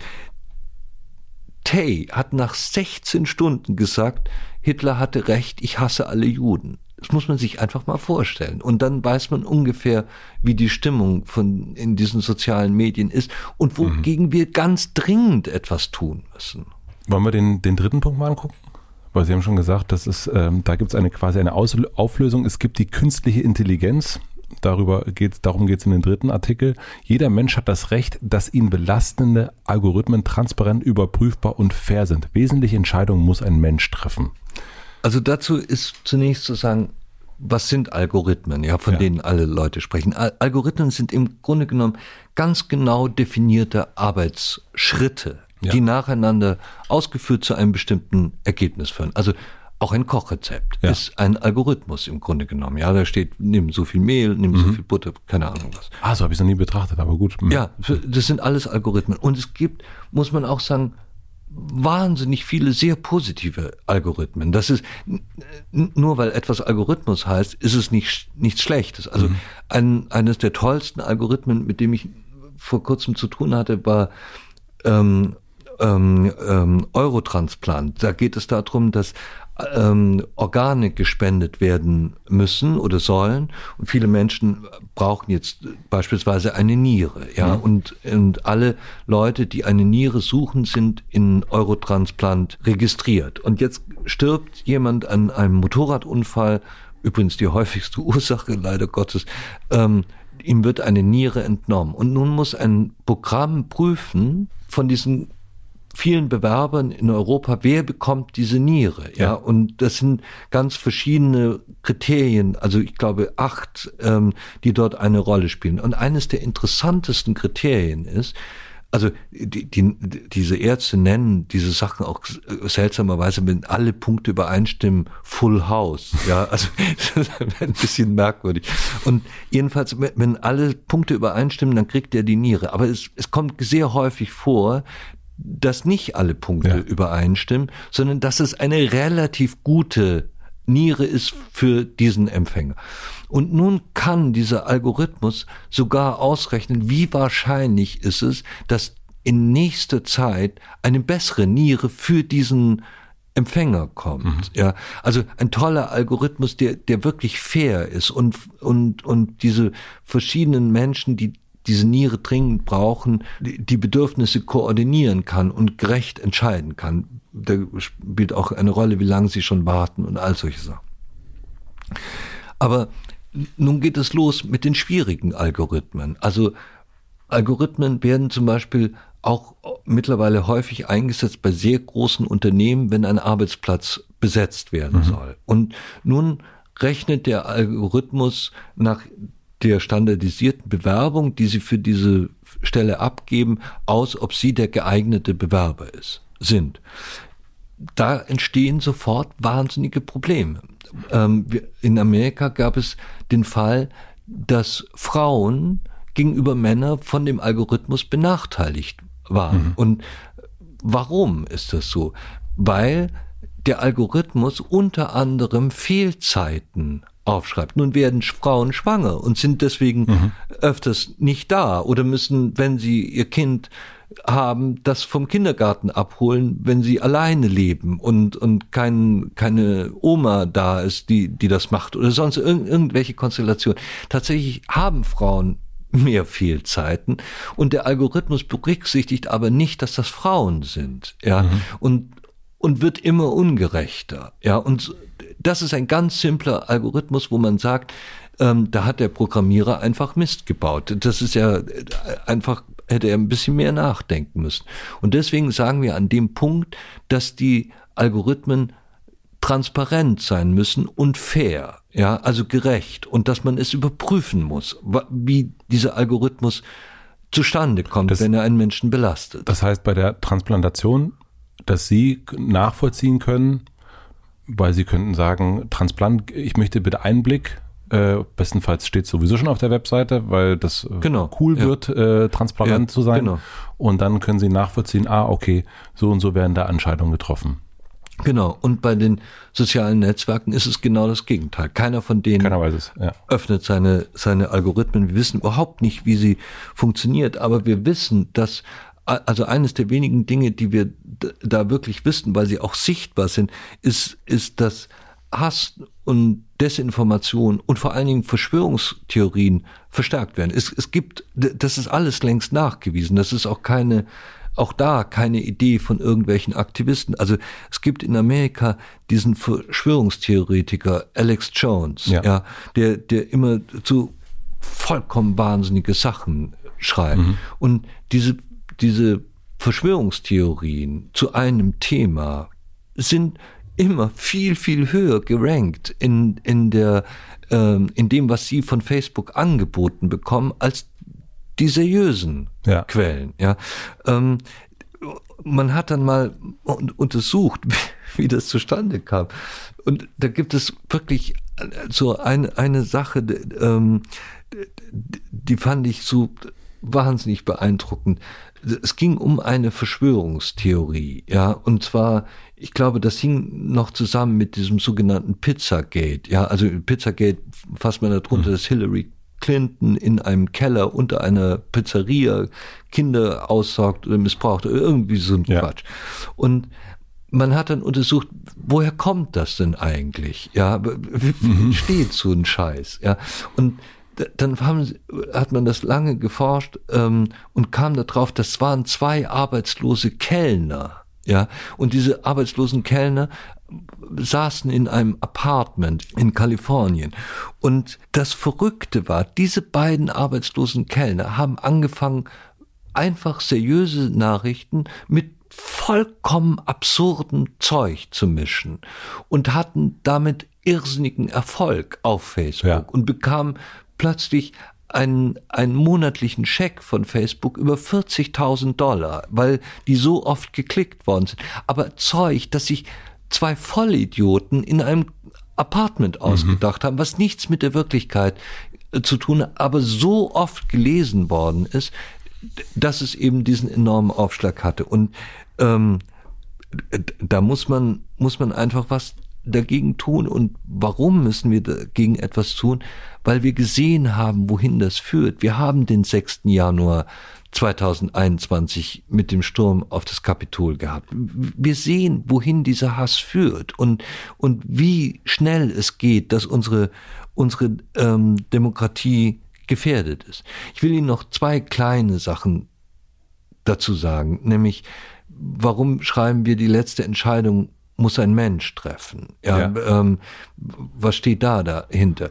In Amerika bei uns noch nicht so. Gibt es eine Diskussion über vollautomatisierte Waffensysteme? Wir ja. haben ein bekanntes Beispiel. 2012 war das in, im Jemen, feierte eine Familie Hochzeit und die Drohne, die dieses Gebiet überwacht, stellte fest, dass diese Menschen die dort auf dieser Feier zusammenkamen, sich bewegen wie Terroristen. Und der Algorithmus rechnete aus, äh, das sind Terroristen mhm. mit einer Wahrscheinlichkeit von, was weiß ich, 92 Prozent. Und daraufhin entschied sich ein Pilot von diesen Drohnen, ähm, irgendwo in Texas, saß mhm. der nicht dort, mhm. ähm, die zu töten. Und nun soll aber das noch weitergehen. Nicht nur, dass die Drohne oder dass der Computer die Wahrscheinlichkeit ausrechnet, dass das Terroristen sind, sondern die Drohne soll die auch ohne Umwege abschießen können, ohne dass das nochmal ein Pilot oder ein, ein Stab oder sonst irgendjemand entscheidet. Das sind diese vollautomatisierten Waffensysteme und das darf niemals sein. Also es muss immer am Schluss noch die Entscheidung eines Menschen sein, schon um eine Verantwortlichkeit okay. ähm, herzustellen und um zu sagen, da ist dann eine zivilrechtliche Klage möglich äh, und, und weil Menschen gegen diesen Piloten gegen diesen Fall. Piloten. Okay, ja. weil ich wollte gerade sagen, letzten Endes hat der jetzt hier ein Mensch entschieden und der hat auch falsch entschieden. Ja, ja, ja. Also. Aber es ist mir immer noch lieber, dass ein Mensch entscheidet und dann plötzlich sagt, nee, also 92 Prozent reichen mir eben nicht aus und schaut dann noch mal durch und sieht, dass diese Leute um um äh, ein Hochzeitspaar herumtanzen oder ja. irgendwie so mhm. etwas. Ja. Natürlich kann es trotzdem passieren. Ich ich will das auch nicht zu sehr ausdehnen. Man kann das ja alles nachlesen und wenn man irgendwie ein, ein bisschen sich dafür interessiert, wird man schnell sehr viel finden dazu. Ich glaube nur, dass wir, wenn wir das philosophisch betrachten, einfach mit Algorithmen sehr vorsichtig sein müssen. Also, mhm. wenn wir einen kleinen Schritt zurückgehen und überlegen, wie eine moralische Entscheidung zustande kommt, wird es plötzlich sehr schwierig. Also wir haben das Problem der, der selbstfahrenden Autos. Das ist ein Problem, das ja relativ häufig diskutiert wird. Das selbstfahrende Auto mhm. kommt in eine Situation, in der es entscheiden muss, überfahre ich ein Kind oder überfahre ich zwei alte Damen. Ja, es kann nicht anders. Es gibt eine dritte Möglichkeit gibt es nicht. Und nun gibt es Programmierer, die das in das Fahren äh, in dieses selbstfahrende Auto angeblich programmieren müssen. Und man weiß nicht, wie man das entscheiden muss. Was ist mehr wert? Das, das Baby oder die zwei alten Damen? Ja, wie, wie soll man sich entscheiden? Und die, in, in Silicon Valley ist man dann auf die Idee gekommen, na, fragen wir doch mal die Leute und haben so 20 Schaubilder gemacht mit diesen Situationen und haben abstimmen lassen, wie der Logarithmus entscheiden soll mhm. oder wie, wie, wie das selbstfahrende Auto entscheiden mhm. muss, um es zu programmieren. Und dann haben da Millionen Leute mitgemacht und haben dann sich jeweils entschieden, übrigens teilweise mit absurden Entscheidungen, dass ein Hund eher gerettet werden soll als ein Obdachloser und so Kramzeug, ja. Aber tatsächlich ist, ist alleine die Fragestellung das Gegenteil von dem, was wir sind. Also, ein Algorithmus muss programmiert werden. Mhm. Sie müssen programmieren, wie sich das Auto entscheiden soll. Ja. Programmierung ist das Gegenteil von Freiheit. Und für eine moralische Entscheidung brauchen Sie Freiheit. Das eine, um es mal so, so ein, ein bisschen stärker zu akzentuieren, das einige, eine ist Utilitarismus. Was heißt das? Utilitarismus war eine Idee von einem englischen Philosophen, der hieß Bentham. Das war sozusagen in der Philosophie der Gegenspieler von Kant. Mhm. Ja, also der eine sagt, es geht um das Glück der meisten. Ja. ja, wenn das Glück der meisten, das größte Glück der meisten erreicht ist, ist es egal, ob ein paar hinten runterfallen. Und Kant sagt, das, was wir sozusagen unter der Würde des Menschen verstehen, das ist vollkommen falsch. Wir können nicht Menschenleben gegeneinander abwägen. Ja. Wir können nicht sagen, wir töten tausend, um zehntausend zu retten. Mhm. Ja, sondern jedes einzelne Leben ist unendlich wertvoll. Und da man unendlich nichts hinzuzählen kann, kann man auch Leben nicht gegeneinander mhm. abwägen. Also so ist es ganz einfach mal gesagt. Und diese beiden Ideen, Utilitarismus auf der einen Seite, also das, was Bentham sagt, mhm. Glück der größtmöglichen Zahl, steht gegen unsere Vorstellung von der Würde des Menschen, dass sie das eben nicht machen können. Und deswegen funktioniert das nicht. Sie, sie können, in dem Moment, wo Sie das einprogrammieren, wie sich das Auto entscheiden soll, folgen Sie dem Utilitarismus. Und, und das haben wir in unserer Verfassung und in unseren Ideen, in, in, in sozusagen den europäischen Werten lehnen wir das ab. Das ist, ich habe das mal geschrieben in einem Theaterstück, ähm, äh, Terror hieß ja. das, wo es um den Abschuss eines Flugzeuges ging. Man, wir dürfen das nicht. Ja, und und da müssen wir immer vorsichtig sein. Wie, wie würde denn in so einer Situation, also nach, nach Also ich glaube, es gibt keine moralische Programmierung. Ja, das, das ist nicht denkbar. Und in so einer Situation, in der konkreten Situation, will man die Omas? ich glaube, man kann es nicht programmieren. Und wenn man es programmiert, muss da ein Zufall rein. Ja. Okay. Mhm. Ich würde es nicht programmieren. Ich glaube übrigens auch nicht, dass es vollautomatisierte Autos gibt. Weil was würde denn passieren? Also stellen Sie sich mal vor, hier vor Ihrem, vor Ihrem Hotel fahren vollautomatisierte Autos in, in zehn Jahren. Was machen die Fußgänger? Die Fußgänger laufen einfach über die Straße, weil sie wissen, dass die Autos bremsen müssen. Mhm. Das wäre sofort ein totales Chaos. Ja. Also ich denke, dass es so überhaupt nicht möglich ist, sondern dass es immer so sein muss, dass der Mensch noch eingreifen können muss. Ja. Der Schade eigentlich. Ich hätte gerne das automatisierte Auto. Sie für sich, ja? Ja, es wäre doch so herrlich. Sie steigen hier ein jetzt und sagen, ich möchte morgen früh um 8 Uhr in München aufwachen und legen sich hin und schauen einen Film und schlafen und dann ist das Auto morgen früh um 8 Uhr da. Aber können Sie auch einen Zug nehmen? Können wir auch einen Zug nehmen, würde genau. ich sagen. Oder einfach nicht nach München fahren. Ähm, Artikel 4, da geht es um die Wahrheit und ich glaube, das ist relativ ähm, eindeutig, worum ja. es geht. Jeder Mensch hat das Recht, dass Äußerungen von Amtsträgern der Wahrheit entsprechen. Wir haben schon das Kapitol kurz angesprochen, Trump, ähm, herzliche ja. Grüße an dieser Stelle, das war's ja. Äh, erst hoffen wir zumindest. Ähm, das ist einfach, ja, ja, versteht auch jeder sofort nehmen Sie Ungarns Ministerpräsidenten, der laufend behauptet, Flüchtlinge bringen Krankheiten, Kriminalität ins Land, Soros will Bevölkerungsaustausch. Wenn er sowas behauptet, muss er es beweisen, das kann er nicht, kann verklagt werden. Ganz simpel. Oder ja in Deutschland die AfD, die immer wieder behauptet, dieser sogenannte Sturm auf den Reichstag sei vom Verfassungsschutz inszeniert worden, ja, ja. Wird, immer wieder behauptet, oder Corona sei nur ein Schnupfen. Alles Lügen müssen bewiesen werden, wenn sie systematisch vorgetragen werden. Gehen wir direkt in Artikel 5, würde ich sagen, ja. oder? Artikel 5, jeder Mensch hat das Recht, dass ihm nur solche Waren und Dienstleistungen angeboten werden, die unter Wahrung der universellen Menschenrechte hergestellt und erbracht werden. Das eigentlich, ist ja mein Lieblingsvorschlag. Äh, ja, aber eigentlich auch klar, also wir wissen heute 80 Prozent der Wertschöpfungsketten in, in unserer globalisierten Welt stammen nicht aus Deutschland. Ja, also wird irgendwo Vollkommen anders hergestellt. 80 Prozent des Welthandels. Und ähm, viele der, der von uns benutzten oder gekauften Produkte stammen eben aus ähm, aus Ländern, in denen ähm, Menschenrechte weitaus weniger gelten als hier und ja. Und dieser Artikel dient dazu, schlicht das durchzusetzen. Und zwar viel besser, als es das Lieferkettengesetz der Bundesregierung gerade macht. Ja, ähm, nehmen Sie ein Beispiel.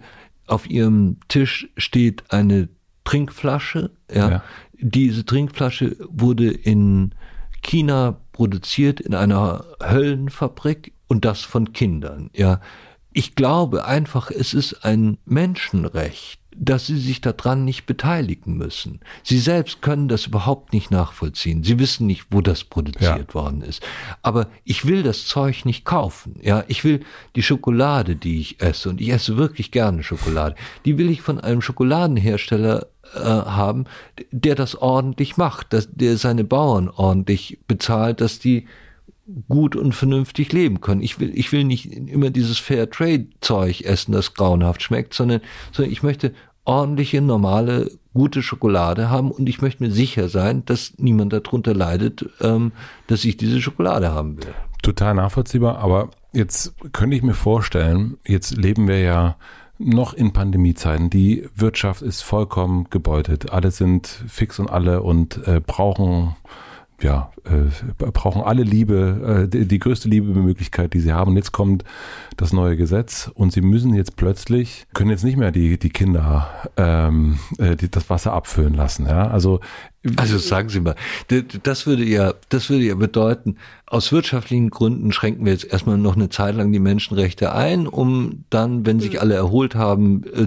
die so ein bisschen. Das ist der Umgang der Bundesregierung mit Kultur. Ja, das ist äh, keine gute Idee. Nee, das ist auch keine gute Idee. Ja. Aber ich kann mir, also definitiv keine. Und ich nochmal sagen jetzt, ja, ich bin natürlich dafür, dass es dieses Gesetz gibt.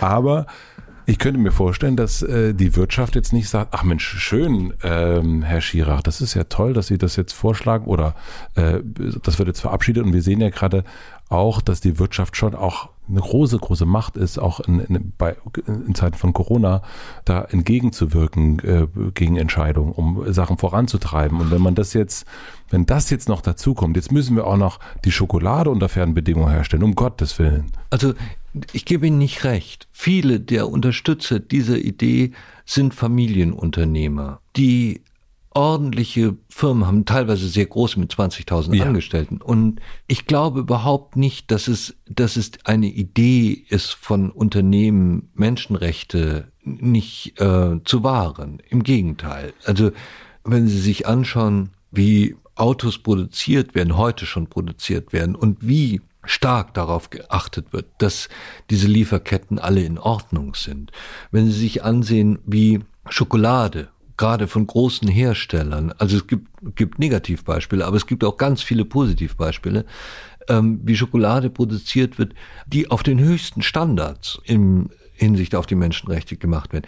Das ist einfach nicht wahr. Also ich glaube, dass die, dass die Wirtschaft, jedenfalls die ordentlichen Leute in der Wirtschaft, um es mal so zu sagen, ein großes Interesse daran haben, ihre Sachen ordentlich zu machen. Und, und das sieht man auch an allen Ecken und Enden.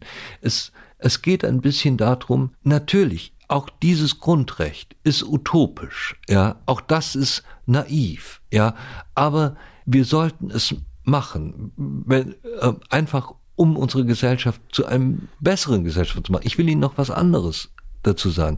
Wenn Sie jetzt Angst haben, dass es um die Pandemie geht und dass sich die Wirtschaft bis dahin das Buch, das kommt im April raus. Ja, ja bis wir einen Grundrechtskonvent bekommen in Europa geht's zwei Jahre, dann ist hoffentlich die Pandemie auch vorbei. Aber ich finde trotzdem, dass wir uns einfach bemühen müssen, die, die Sachen in dieser Welt ordentlich zu machen und nicht immer zu sagen, aber die Wirtschaft, die, die, die Wirtschaft erholt sich davon und die Wirtschaft wurde immer besser. Vielleicht, wenn ich als letztes Ihnen ein, ein geschichtliches Beispiel dazu. Ich sehe nur einfach in meinem Kopf, wenn ich das ganz kurz, ich sehe einfach nur die, ähm, jetzt sehen wir es gerade nicht, äh, die Menschenmassen, die vom Alexanderplatz kommen und Primark-Tüten in der Hand halten. Ja, furchtbar. Das, genau das müssen wir verhindern. Und, und es ist, äh, und ich, ich weiß übrigens nicht, ob Primark, also nur um es nicht ja. zu verstehen, ich weiß nicht, wie die arbeiten, aber also äh, und, und weil sechs Euro oder fünf Euro T-Shirts und so weiter und so fort. Und ich sehe aber auch auf der anderen Seite, dass so wie unser Wirtschaftssystem aufgebaut ist, nämlich für Gewinnmaximierung dienlich ist. Also und gerade bei Schokolade auch, das ist ja, ähm, es ist überhaupt nicht einfach, das alles nachzuvollziehen. Also deswegen, ich bin da absolut dafür, dass es sowas gibt. Aber ich kann mir vorstellen, dass es, es bedeutet ja, dass sehr, sehr viele Menschen auf sehr, sehr viel Gewinn verzichten müssen. Ja, es wird schwierig, aber ich möchte Ihnen ein geschichtliches ja. Beispiel dazu nennen. Nehmen Sie die englischen Strickwarenfabriken im 19. Jahrhundert, ja. Keinerlei Arbeitsrechte. Kinder mussten mhm. arbeiten, bis sie tot umfielen, ja. sozusagen mit ihrem Argument, ich weiß, dass das nicht ihr Argument ja. ist, aber mit diesem Argument hätte man auch sagen können, nee, niemals bitte soziale Reformen einführen. Ja, das ist doch wirklich furchtbar. Da verdienen die Firmen plötzlich viel weniger ähm, und so weiter.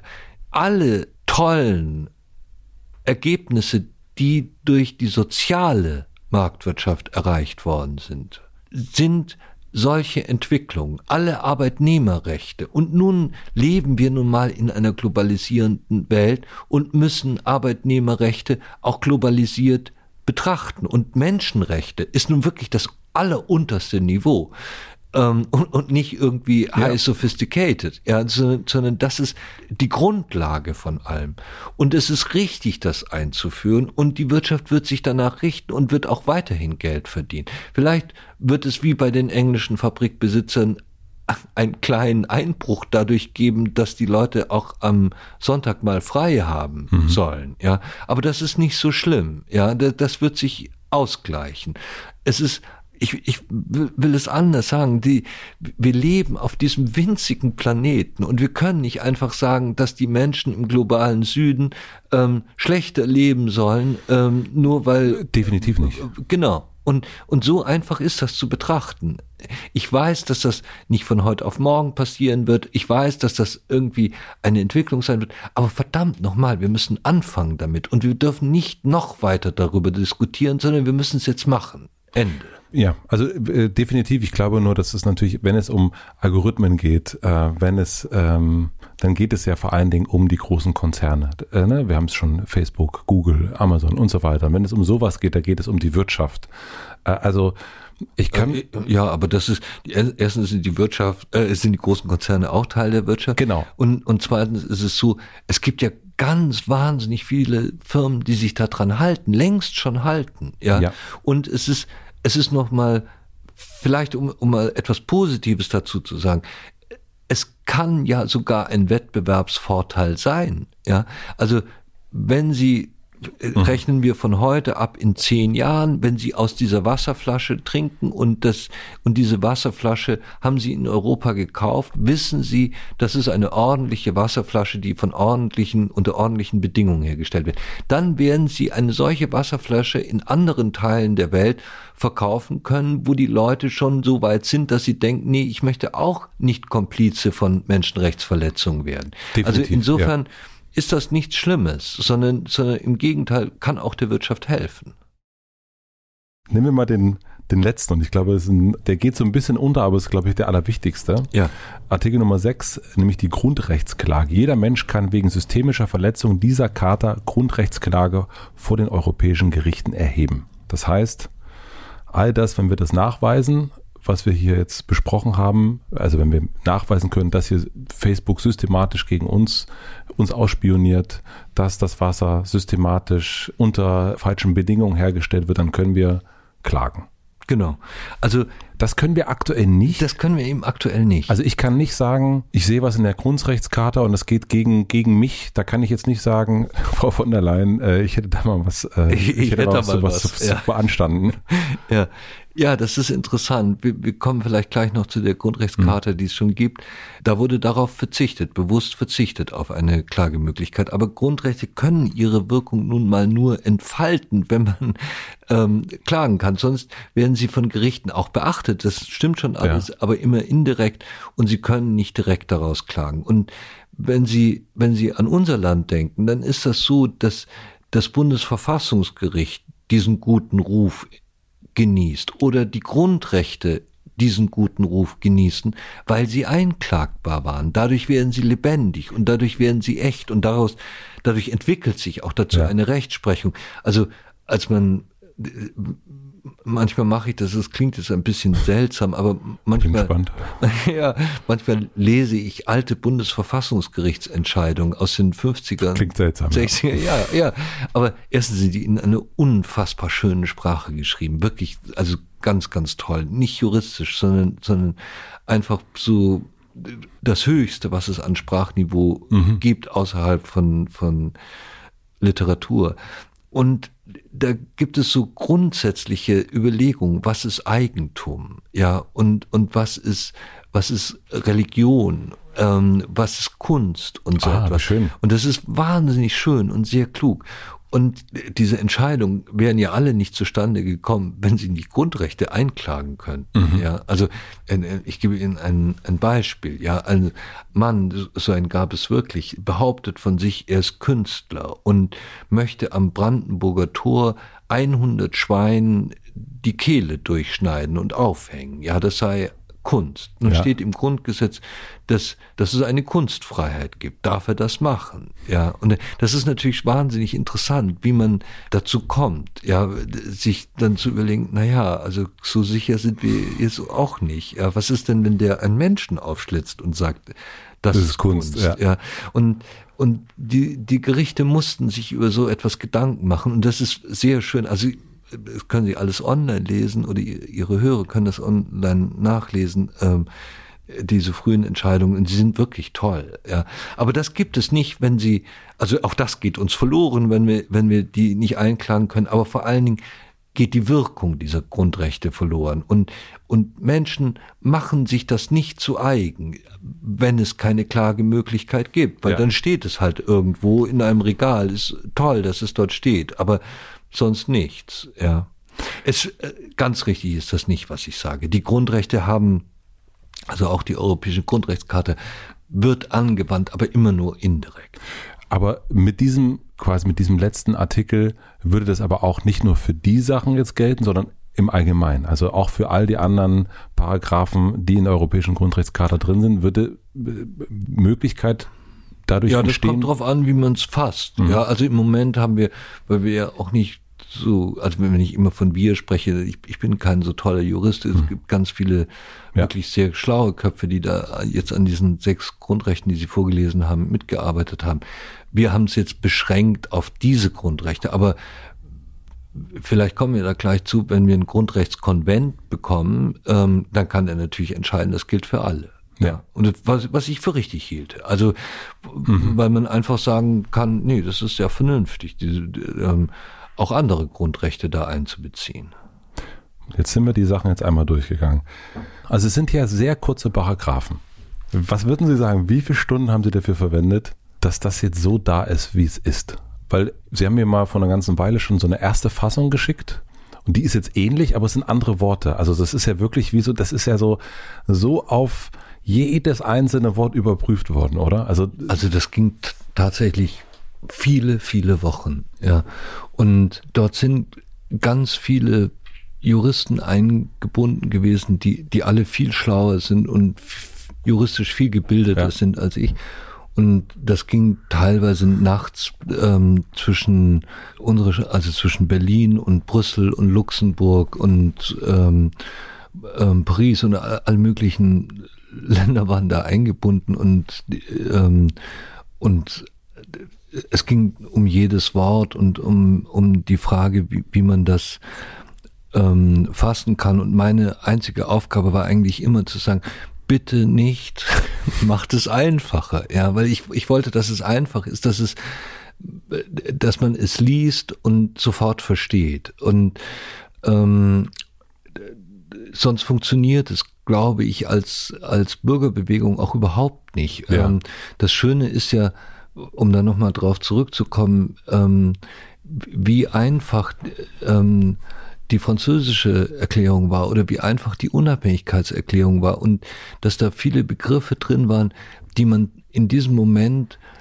noch gar nicht juristisch festgelegt hat und, und die klar waren, wie beispielsweise so ein Wort wie Freiheit. Was bedeutet das eigentlich in einer Zeit, wo die Freiheit gerade erst begann? Ja?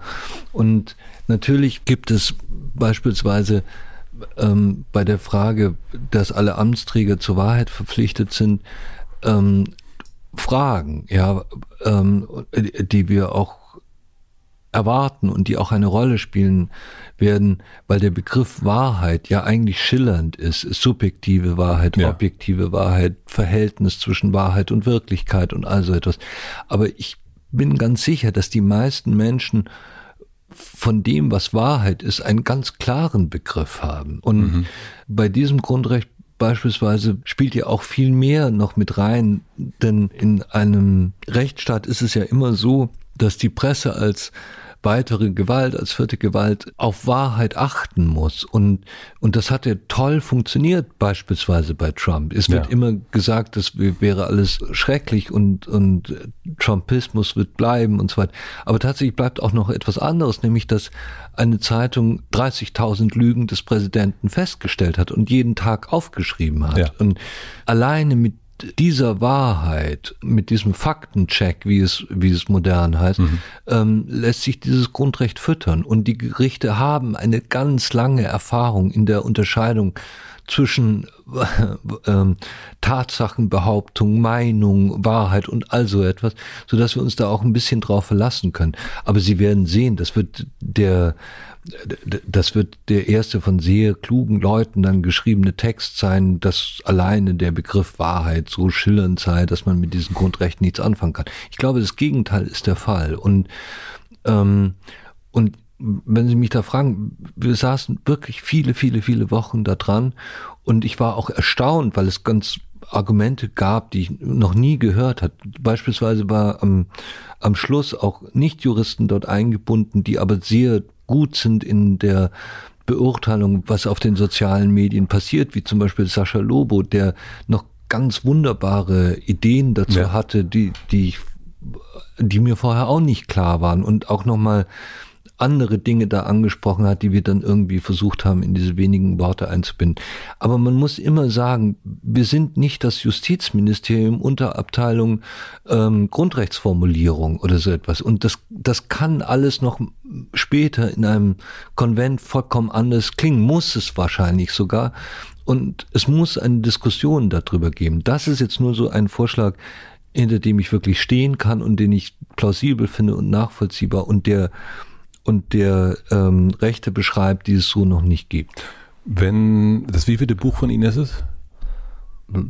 Weiß man nicht. Weiß, weiß, weiß man nicht. Weiß man nicht. Das weiß, Nein, ich glaube das zehnte oder elfte oder ja. so. Ja. Das Buch kommt jetzt am 8.4. raus. Normalerweise geben Sie ein Buch ab, dann verkauft sich's oder verkauft sich nicht, aber es verkauft sich äh, in Ihrem Fall. Äh, es gibt Kritiken, es gibt Leute, die es gut finden, die es schlecht finden. Ähm, jetzt ist es ja was völlig anderes. Völlig anders. Jetzt ja. ist ja eigentlich erstmal ähm, Wohlwollen, äh, dann wird es Artikel geben, kluge Artikel, die das äh, blöd finden werden. Aber eigentlich die Arbeit fängt ja jetzt eigentlich, also Sie haben ganz viel Arbeit gemacht, aber jetzt, jetzt muss es ja erstmal passieren. Ja, das ist völlig richtig. Es wird auch, glaube ich, nicht im Feuilleton-Teil, sondern im politischen Ressort stattfinden, dieses Buch und, ah, okay. und dort besprochen, weil es ja auch nicht um Literatur geht, sondern, sondern um eine Bewegung, eine Bürgerbewegung, wenn Sie, wenn Sie das so wollen. Und, ähm, und ich glaube, dass die Hauptkritik von Juristen kommen wird, nicht von irgendjemand anderen, weil das, was wir am Anfang mal besprochen haben, diese lange Diskussion darüber, ob es diese Rechte nicht schon gibt ja. in der einen oder anderen Form, ähm, das wird ein, ein häufiger ähm, Punkt sein, der angesprochen werden wird. Was nicht stimmt, es gibt diese Rechte nicht. Das muss man einfach klar sagen. Wir haben ja Beispiele jetzt eben genannt dafür. Und man wird sagen, ja, aber wir haben doch eine digitale Grundverordnung und wir haben doch ein Liefergesetz und so weiter. Aber das ist alles nicht das, was in diesen Artikeln drin steht, die, die das mit umfassen, aber weit darüber hinausgehen und, und tatsächlich versuchen, diese, den Rahmen der Gesellschaft, in der wir uns bewegen, der ein toller Rahmen ist, nur an manchen Stellen ziemlich verbeult oder auch schon kaputt, dass er eben um diese neuen Probleme der Zeit hinaus erweitert wird. Und das geht meines Erachtens nicht mit normalen Gesetzen, ja, mhm. ähm, sondern, sondern das muss schon ähm, die Qualität von einer Grundrechtskarte haben. Jetzt gibt es dieses Buch, also ich, ne, ich, das wird verkauft. Sie haben schon gesagt, ganz am Anfang, Sie verdienen daran nichts. In ganz Europa wird es erhältlich sein. Ist ja ein sehr, sehr dünnes Heftchen jetzt auch. Und dann geht es aber eigentlich darum, dass wir, also wir Leser, müssen dann abstimmen. Schon einmal, richtig? Also zunächst mit dem Verkauf ist, ist das so, der Verlag macht es praktisch zum Selbstkostenpreis. Ja. Das, was ich an Honoraren bekomme, wird einem gemeinnützigen Verein gestiftet. Dieser Verein, den gibt es inzwischen, der heißt Stiftung Jeder Mensch e.V. Und, und hat eben diese Gemeinnützigkeit. Und diese Stiftung, ähm, oder die, es heißt Stiftung Jeder Mensch e.V., aber es ist ein gemeinnütziger Verein. Und dieser gemeinnützige Verein, in dem ich weder Gründungsmitglied noch Mitglied noch im Vorstand noch sonst irgendwie verbunden bin, ähm, der kriegt das Geld. Aber das ähm, Buch wird überall kostenlos auch im Internet zu ja. lesen sein als PDF. Man kann das runterladen. Ich hoffe auf möglichst vielen Plattformen.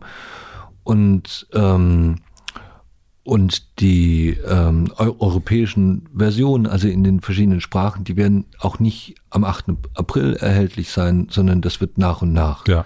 kommen. Also von Land zu Land unterschiedlich.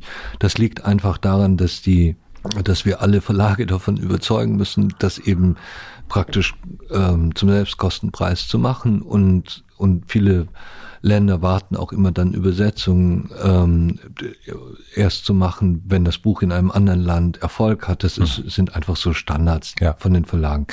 Aber es, es wird hoffentlich relativ schnell gehen. Ja, und dann wird, wird es eine Webseite geben und auf dieser Webseite, die wird von dem Verein unterstützt, wird es einfach ein Abstimmungstool geben, dass man für diese Grundrechte stimmen kann. Das wird einfach gehalten sein, das wird es auch in allen Sprachen geben. Da wird nochmal der Text, zumindest Teile des Textes zu lesen sein, also mhm. aus dem Buch. Es wird eine Verlinkung geben auf eine Mikroseite, wo, wo dann alles Mögliche nochmal gesammelt mhm. wird. Ihr Podcast wird dort verlinkt mhm. und, und all, all solche Sachen. Und dann geht es schlicht und ergreifend darum, dass die Menschen dafür abstimmen. Das ist wie eine Petition im Grunde. Nee, genau nicht. Ja, ah, okay. Äh, ich erkläre vielleicht gleich den mhm. Unterschied. Und mit den Daten können die Leute sicher sein, die dort abstimmen. Das ist kein Server, der in Amerika oder irgendwo gehostet wird, sondern das wird nach europäischem Datenrecht, das schon sehr gut ist, gesichert und auf das hat auch niemand Zugriff. Also der, der damit irgendwelchen Schindluder treiben mhm. kann. So jedenfalls wurde uns das von dem Betreiber dieser Webseite versichert und auch glaubhaft versichert. Ja, ja und was passiert dann? Das ist wirklich eine interessante Frage, weil man, weil man ähm, sich dann plötzlich mit Europarecht beschäftigen muss. Und dieses Europarecht äh, ist verdammt kompliziert. Ich, ja. Äh, ja. Finden Sie auch. Ja. Ich finde es wirklich, ich habe mich, also das Buch ist, ist, ist toll, es ist einfach, aber dennoch, also ich muss jetzt wirklich aber mal ganz, äh, ich sag mal blöd fragen, was ist die Grundrechtscharta? Habe ich richtig ausgesprochen erstmal? Grundrechtscharta, ja. Grundrechtscharta. Gut, da fängt schon an. Ja, gut. Also die Grundrechtscharta dass es die gibt, wissen übrigens nur 12 Prozent der Menschen in Europa überhaupt. Und ähm, das ist schon erstaunlich. Also seien Sie nicht überrascht und trösten sich damit, dass es nur so wenige sind. Also diese Karte der Grundrechte ist eine sehr fein austarierte Vereinbarung. Sie basiert auf der Menschenrechtskonvention, der Sozialkarte, den Verfassungen der EU-Mitgliedstaaten und deren Rechtsprechung der Verfassungsgerichtshöfe. Und das sind also so wie wir ja in unserem Grundgesetz Grundrechte haben, diese Artikel 1 bis 20, so gibt es eben in dieser Grundrechtscharta Grundrechte der Europäer. Das Merkwürdige ist, so toll diese Charta war, so kompliziert ist sie auch, ja. aber vor allen Dingen ist es keine Utopie. Sie gibt also wieder den Status quo des Verfassungsrechts der europäischen Länder, wenn Sie so wollen, ja. Und geht nicht darüber hinaus. Und ich kann damit, also ich selber, Matze Hirscher, kann damit erstmal nicht, ich kann, da, ich kann ja nichts machen, ich kann ja nicht klagen. Genau, das ist, das ist eines der großen Probleme ja. dieser Grundrechtskarte. Diese Rechte, die ihnen zustehen als Europäer, sind nicht einklagbar. Und natürlich ist es so, dass eine, dass Grundrechte nur dann funktionieren und in der Bevölkerung gelebt werden, wenn sie einklagbar sind. Und das sind diese Rechte ganz bewusst nicht. Dagegen hat man sich entschieden. Man dachte irgendwie, das würde die europäischen Gerichtshöfe überfordern. Lahmlegen, also weil jeder. Lahmlegen und so weiter. Mhm. Und das war, nehme an, dass viele der Europarechtler das heute auch so sehen, ein Fehler und, und hat der Popularität dieser Grundrechtskarte natürlich enorm geschadet. Es ist nicht so, dass die nicht angewandt werden, aber nicht direkt, sondern Gerichte ziehen die zur Auslegung immer mit heran. Aber sie können jetzt nicht direkt damit klagen. Und wenn Sie die Geschichte der Bundesrepublik ein bisschen verfolgen, ist es so, dass das hohe Ansehen, dass das hm. Bundesverfassungsgericht genießt und das Ansehen, wenn Sie so wollen, wenn Rechte ein Ansehen haben können, aber das Ansehen, dass die Grundrechte genießen. Daher kommen, dass die Menschen, die sich zu eigen gemacht haben und dieses zu eigen machen kommt aus der Klagemöglichkeit. Wenn sie in ihre Würde verletzt werden, können sie eben klagen. Das ist etwas völlig anderes, ähm, als das auf dem Papier stehen zu haben, was auch schön klingt, aber mehr oder weniger so Verfassungslyrik dann ist. Ich möchte diese Grundrechtskarte überhaupt nicht abwerten. Das ist ein großartiges Dokument. Aber solange diese Rechte nicht einklagbar sind und solange sie nicht, glaube ich, um diese Rechte, die wir jetzt aufgeschrieben haben, erweitert werden, haben sie nicht die Kraft einer Utopie, nicht die Kraft der amerikanischen Unabhängigkeitserklärung und nicht die Kraft der Erklärung in Frankreich von 1789. Okay, eine Sache, über die wir auch schon ein paar Mal gesprochen haben, und da haben Sie mir schon versprochen, Sie erklären es mir nochmal, ist Konvent. Auch davon habe ich noch nie gehört. Also jetzt einmal noch ganz kurz, dieses Buch gibt's. Wir haben das alle gelesen, ähm, also alle Menschen sollten es gelesen haben natürlich. Und dann können wir abstimmen auf der Webseite und dann kann es zu einem Konvent kommen. Das ist aber nicht, habe ich das richtig verstanden, das ist nicht gleichzusetzen mit Petitionen. Ja. Also das ist ganz simpel. Okay, gut. Ja, also ein Grundrechtskonvent ist einfach eine Versammlung, die Grundrechte beschließt. Ja, ja. So, so, einfach ist es. Ja, und dieser Grundrechtskonvent, den gibt es eben auch für europäisches Recht, ja, oder, oder für, für die Europäische Union, wenn Sie so wollen. Ja. Und wie kommt der zustande? Einberufen wird ein solcher Konvent durch die einfache Mehrheit des Europäischen Rates nach Anhörung des Europäischen Parlaments. Der Europäische Rat ist ganz simpel die äh, Gipfelkonferenz der europäischen, der 27 europäischen Staats- und Regierungschefs. Die müssen also mit einfacher Mehrheit sagen, ja, soll jetzt stattfinden, Grundrechtskonvent, dann findet er statt. Und diese Staats- und Regierungschefs entscheiden das natürlich nicht nach ihrem Frühstück, ob sie jetzt Marmelade hm. oder, oder Honig hatten, sondern die entscheiden das danach, was ihnen ihre Länderparlamente sagen. Also mit anderen Worten, wenn Sie jetzt abstimmen für diese Grundrechte, üben Sie Druck auf auf die Landesparlamente. Und irgendwann werden die Landesparlamente dann ihren Regierungschef anweisen, jetzt lauf mal los und mach diesen Grundrechtskonvent. Und weil der Druck, weil der, der Druck einfach stark aus der Bevölkerung ja, sozusagen genau. so groß und, ist. Und der, das, das Schöne an diesem, an diesem Grundrechtskonvent ist, dass das nichts ist, was eine Wohltat eines Herrschers gegenüber einem Untertan ist. Ja, du hast jetzt sozusagen, ich erlöse dich jetzt von der Bauernfrohen oder irgend so ein Quatsch, mhm. ja, sondern das ist in einem Rechtsstaat einfach so, dass, dass wenn genügend Menschen sagen, wir wollen das, wird es stattfinden. So einfach ist es, ja. Und die, diese Webseite, auf der sie für diese Grundrechte stimmen mhm. können.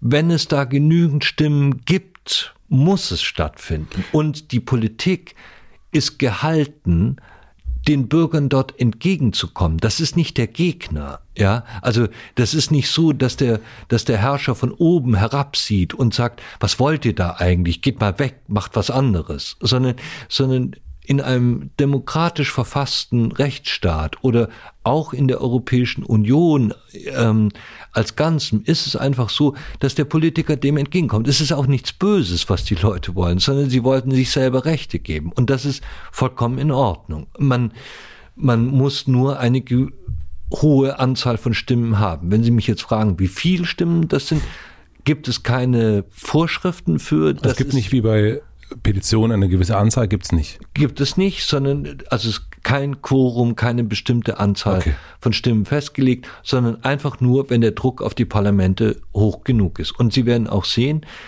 wenn das beginnt und viele Leute sagen, das möchten wir. Das ist genau das, wie wir glauben, dass wir einen Teil unserer Welt verändern können. Werden es sich auch politische Parteien zu eigen machen und, und werden sagen, dieses oder jenes oder alle Rechte zusammen sind eigentlich genau das, was wir wollen und so wird es stattfinden. Das ist die Politik. Man darf dabei nicht vergessen, es hat ein antiautoritäres Element. Ja, mhm. es ist nicht die Bitte an Politiker, sondern es ist, wir wollen das und die Politiker müssen es machen. Das ist etwas vollkommen anderes. Bei einer Petition, die heißt im europäischen Recht Bürgerinitiative. Ja. ja.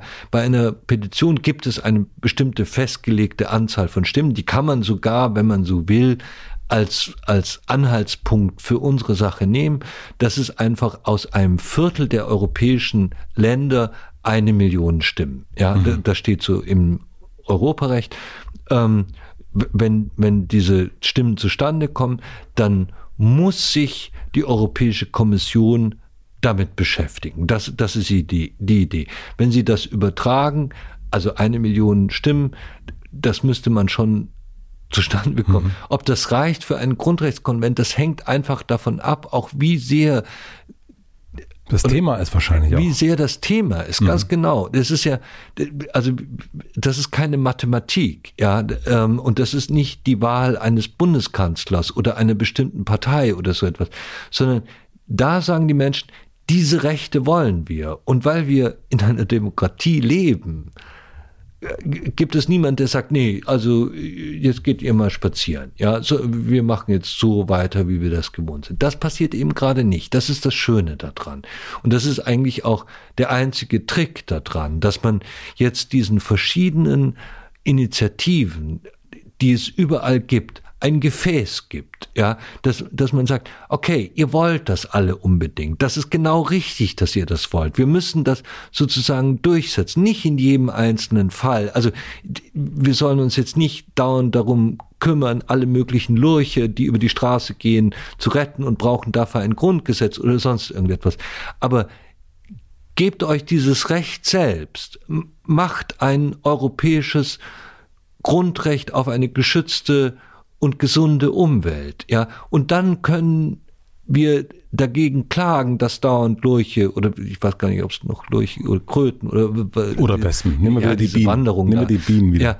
Ja, dass die geschützt werden, weil die Teil dieses Umwelts sind. Und wenn man dann eine systematische Verletzung feststellen kann, wird man klagen können. Aber das Wesentliche ist, sich jetzt dieses Grundrecht zu geben und zu sagen, um dieses Grundrecht erweitern wir den Rahmen, in dem wir so gut gelebt haben. Wir zerstören den Rahmen nicht. Wir, wir, anerkennen ja alle diese Grundrechte, die es gibt und diese großartige Sozialkarte oder die Datenschutzgrundverordnung oder, oder sonst was. Das soll ja nicht kaputt gehen, sondern wir wollen den Rahmen, den großen Rahmen erweitern, um diese fünf existenziellen Probleme, die wir haben.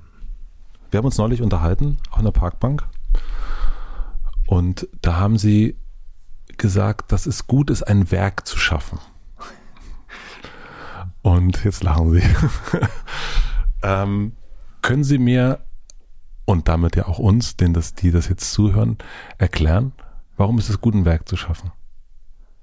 Ich glaube, dass es, dass es letztlich so ist, dass, ähm, dass das Schönste und Aufregendste und Erfüllendste für mich ist, etwas herzustellen. Also ein Buch herzustellen oder einen Film oder, oder ein Theaterstück. Und, ähm, und alles andere ist immer nur alles andere und, und nicht das Wesentliche. Ähm, es ist einfach so, dass es für mich die größte Freude ist, das zu machen. Und ich habe das nie verstanden, dass, dass jemand, ähm, dass jemand sagt, dass Schreiben ähm, so eine furchtbare Qual ist.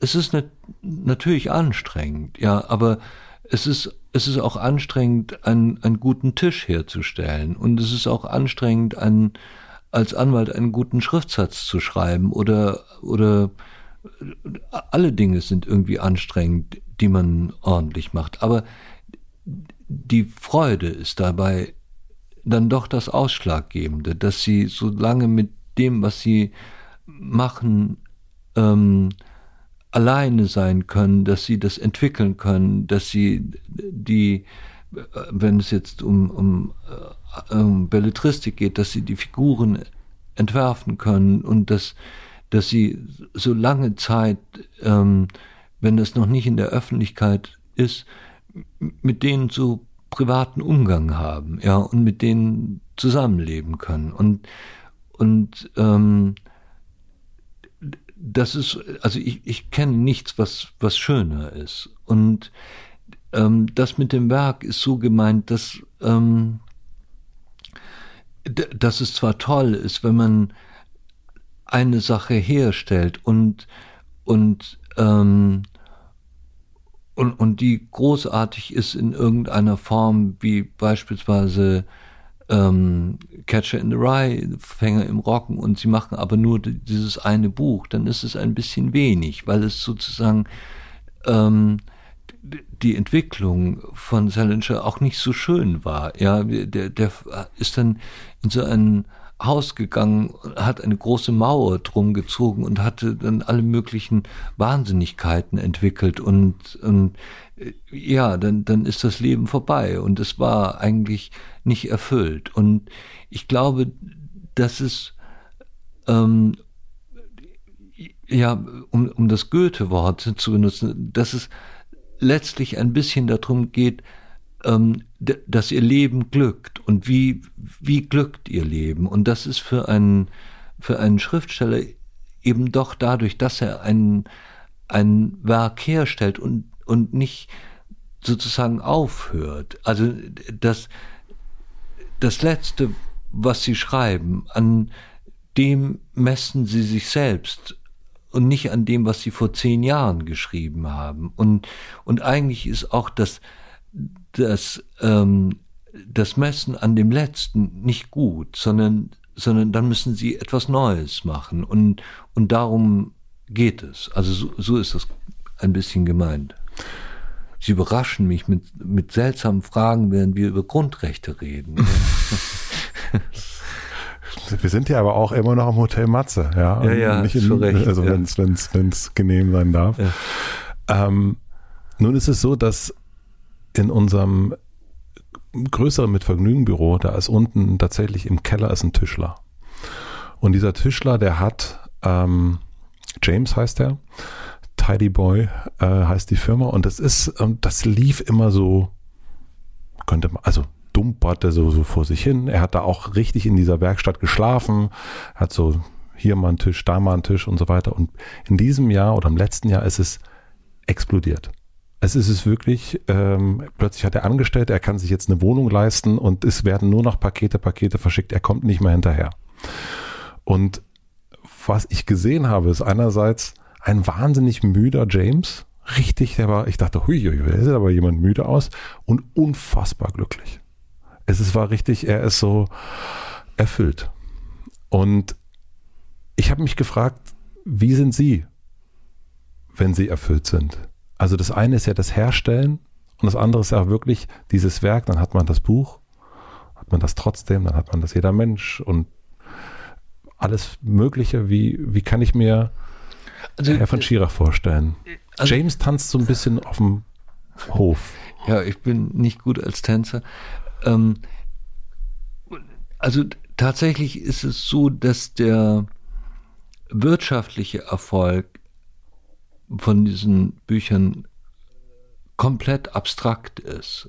Das ist, ähm, das ist bis zu einem bestimmten Maß sehr angenehm, dass sie sozusagen ihre Wohnung und, und, und ihre Reisen und all das bezahlen können. Und was darüber hinausgeht, ist tatsächlich abstrakt. Also mir sagte mein Verlag jetzt so eine Summe, dass wir ähm, 10 Millionen Bücher verkauft hätten. Was, was sollen Sie mit so einer Zahl? Sie können sich keine 10 Millionen Menschen vorstellen. Ich habe schon Schwierigkeiten, mir acht vorzustellen. Aber, ähm, aber das bedeutet überhaupt nichts mehr. Und wenn, wenn der Verlag gesagt hätte, es sind 30 Millionen oder 5 Millionen, ist kein Unterschied. Ja, also das ist eine abstrakte Zahl und, und das bedeutet gar nichts. Die, die Freude und die Erfüllung, die liegt darin, dass es Menschen gibt, die sie berühren und das mitbekommen. Ja, ähm, ich sage ein sehr lustiges Beispiel, das gerade wirklich passiert ist. Der hat ein, also ich, ich hatte ein, ein Theaterstück geschrieben, das heißt Gott, da geht es um Sterbehilfe und der und der Mann, der sterben will, heißt Richard Gärtner und der spricht vor, vor dem Ethikrat und erklärt dort sein Problem. Und mein Agent Marcel Hartges hat einen Brief bekommen von einem Leser mit der Bitte, diesen Brief an Richard Gärtner weiterzuleiten. Und in diesem Brief spricht er Richard Gärtner Trost zu. Es sei alles nicht so schlimm und so weiter.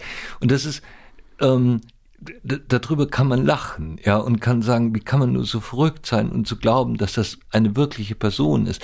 Auf der anderen Seite hat mich das berührt, weil, weil dieser Mensch ähm, das so ernst nimmt und damit zeigt, dass ihn der Stoff und die Geschichte berührt. Und, und das ist toll, ja. Das ist das, warum wir überhaupt etwas machen. Also, wenn wir wenn wir niemanden berühren würden, wenn Sie mit Ihrem Podcast keine Rückmeldung hätten, dass irgendjemand das auf einer langen Fahrt gehört hat und ein Gespräch mit Sibylle Berg ihn lange beschäftigt und er jetzt irgendetwas in dieser Welt anders sieht, dann würden sie das nicht machen. Also es geht tatsächlich darum, jemanden zu berühren. Und den ersten, den sie berühren, sind immer sie selbst, wo sie, wo sie so denken, ah ja, okay, das ist interessant, das so zu machen. Die Figur gefällt mir. Ähm, so kann ich weiterschreiben. Also ähm, so, so entsteht das. Und, und ähm, das ist letztlich, wir haben das in dem in, im letzten Podcast, glaube ich, gesagt, das ist letztlich auch das einzige Kriterium, um das es geht. Also wir können ja nicht ähm, schreiben um der Anerkennung im Feuilleton willen oder um äh, für Literaturpreise und wir können auch nicht schreiben, um damit Geld zu verdienen. Das sind alles äh, überhaupt keine Kriterien. Das, das funktioniert auch meines Erachtens nicht. Sondern das einzige Kriterium, um das es immer geht, ist einen anderen Menschen mit dem, was man tut, zu berühren. Ja, ähm, und das ist das Wesentliche. Geht es auch bei jeder Mensch darum? Ja, in gewisser Weise schon. Das ist jetzt nicht das emotionale Berühren, ja, also nicht wie in der in der Belletristik oder oder wie in einem Film oder so etwas.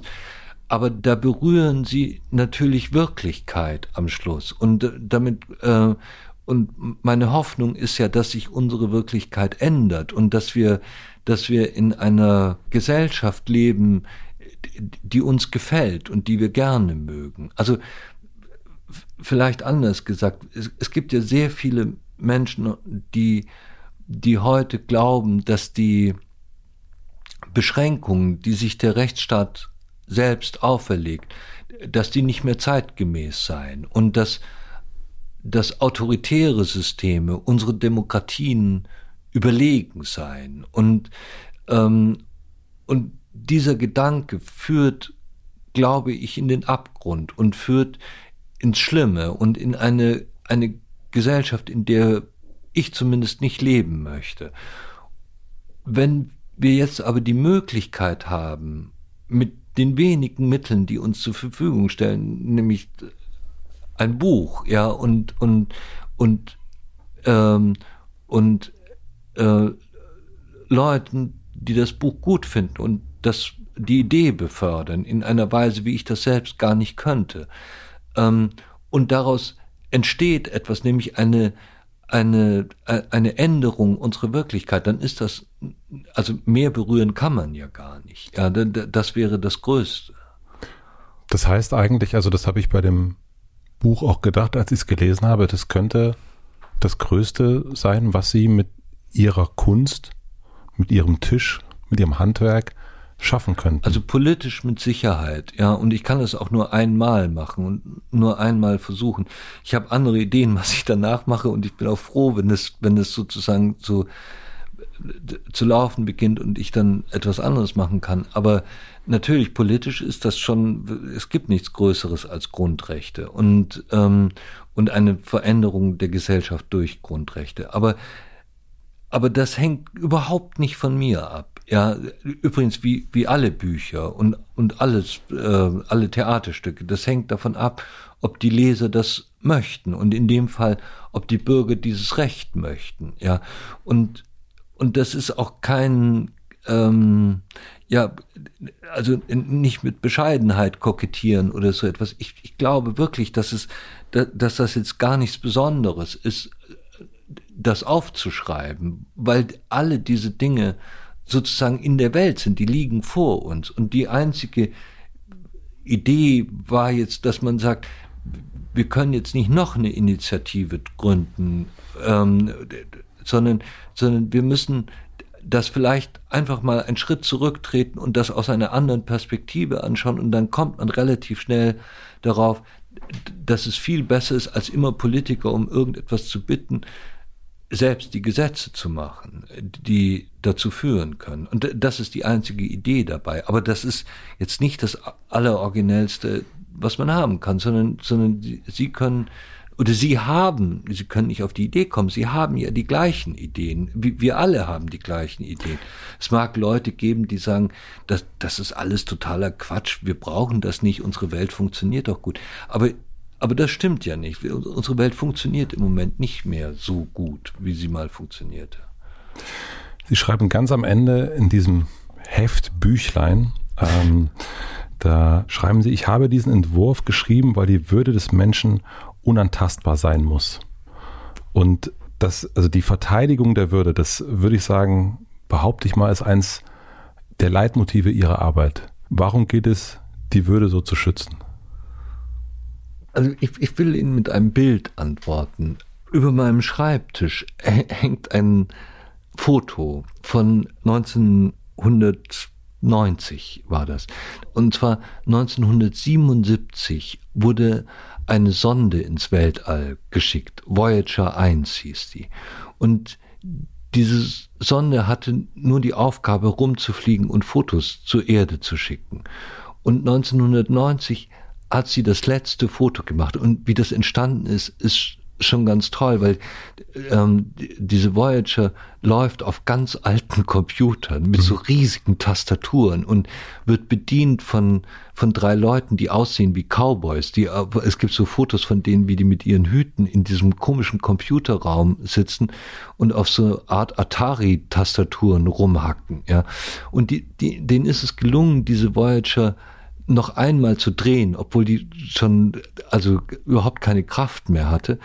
Und dann machte die ein Foto. Dieses Foto ist berühmt geworden. Das heißt Pale Blue Dot, also kleiner blassblauer Punkt. Und, mhm. und es ist ein, ein wirklich tolles Foto. Ähm, wenn Sie das anschauen, also das Foto ist gemacht ungefähr sieben Milliarden Kilometer von hier und das am weitesten entfernte Foto, das jemals von unserer Galaxie gemacht wäre, oder von der Erde entfernt wäre am Rand unserer Galaxie. Und da sehen Sie unten rechts auf diesem Foto einen winzigen, also wirklich nur die Spitze einer Stecknadel, großen, etwas helleren Punkt. Und das ist die Erde, ja.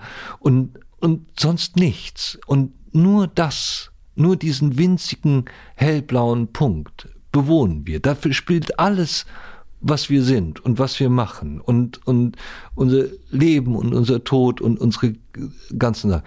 Und wenn Sie dieses Foto anschauen, dann wird Ihnen klar, wie vollkommen sinnlos und absurd jeder Krieg ist und jedes, jedes ähm, sich bekämpfen und jede, jede Absurdität, die Menschen schädigt und, und die sie verletzt oder so etwas. Es gibt nichts anderes. Es ist, ist so lächerlich. Wir, hm. wir sind nur dort auf diesem, auf diesem blöden hellblauen Punkt und, und um uns herum gibt es, gibt es 100 Milliarden solcher ähm, Sonnensysteme, ja, und ähm, und in unserem Planeten oder in unserem Sonnensystem alleine gibt es 100 Milliarden solcher Sonnensysteme in unserer Galaxie und das ist nur 10 Prozent des Weltalls und dazwischen ist es 270 Grad kalt, ja, also drei Grad ähm, unter dem absoluten Nullpunkt und alles fliegt auseinander. Ja, das Weltraum, der Weltraum expandiert. Und wenn Ihnen das klar ist, wenn, das wird Ihnen klar, wenn Sie dieses Foto mal drei Minuten anschauen, dann sehen Sie, dass es nur eine Möglichkeit gibt, wie wir miteinander umgehen. Und das ist freundlich, ja. Und, und alles andere ist totaler Unsinn, weil es sowieso alles so schrecklich da draußen ist. Und die, die Würde ist nach diesen vielen Jahrhunderten in der Aufklärung die eine große Erfindung gewesen für die Menschen, ja, und zwar nur für die Menschen.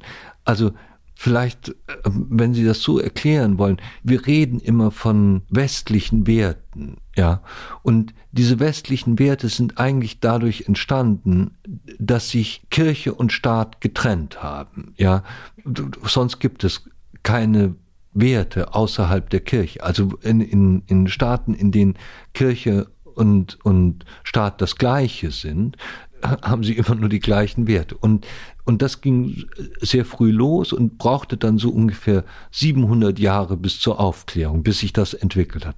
Und dann kam man auf die Idee, dass, also der, der es formuliert hat, war Kant, aber natürlich war das, war das allgemein in der Luft ähm, und, und war die Stimmung damals, dass man sagte, ein, ein Mensch ist ein Subjekt, ja, ist etwas Eigenes und ist nicht Objekt von irgendetwas und darf auch nicht so behandelt werden. Und diese Idee hat sich so durchgesetzt, dass man sagt, das ist anders als bei Kant. Bei Kant hatten Kinder beispielsweise keine Würde oder, oder Verrückte hatten keine Würde. Ja. Aber heute sagt man, das ist unmittelbar verbunden mit dem Menschen seine Würde. Ja, das, das war eine Erfindung, weil, weil es eben nicht ist wie ein Bein oder ein Arm. Es ist ja nicht dran, sondern, sondern unsere Idee. So muss man Menschen behandeln. Und, und das führt letztlich dazu, dass, dass äh, Menschen freundlicher miteinander sind und dass es sozusagen eine, eine Idee gibt, was der Mensch ist, ja, nämlich ein eigenes Wesen in diesem furchtbaren All, in dem es leer und kalt ist. Und, auf diesem hellblauen Punkt. Vielen herzlichen Dank. Sehr gern.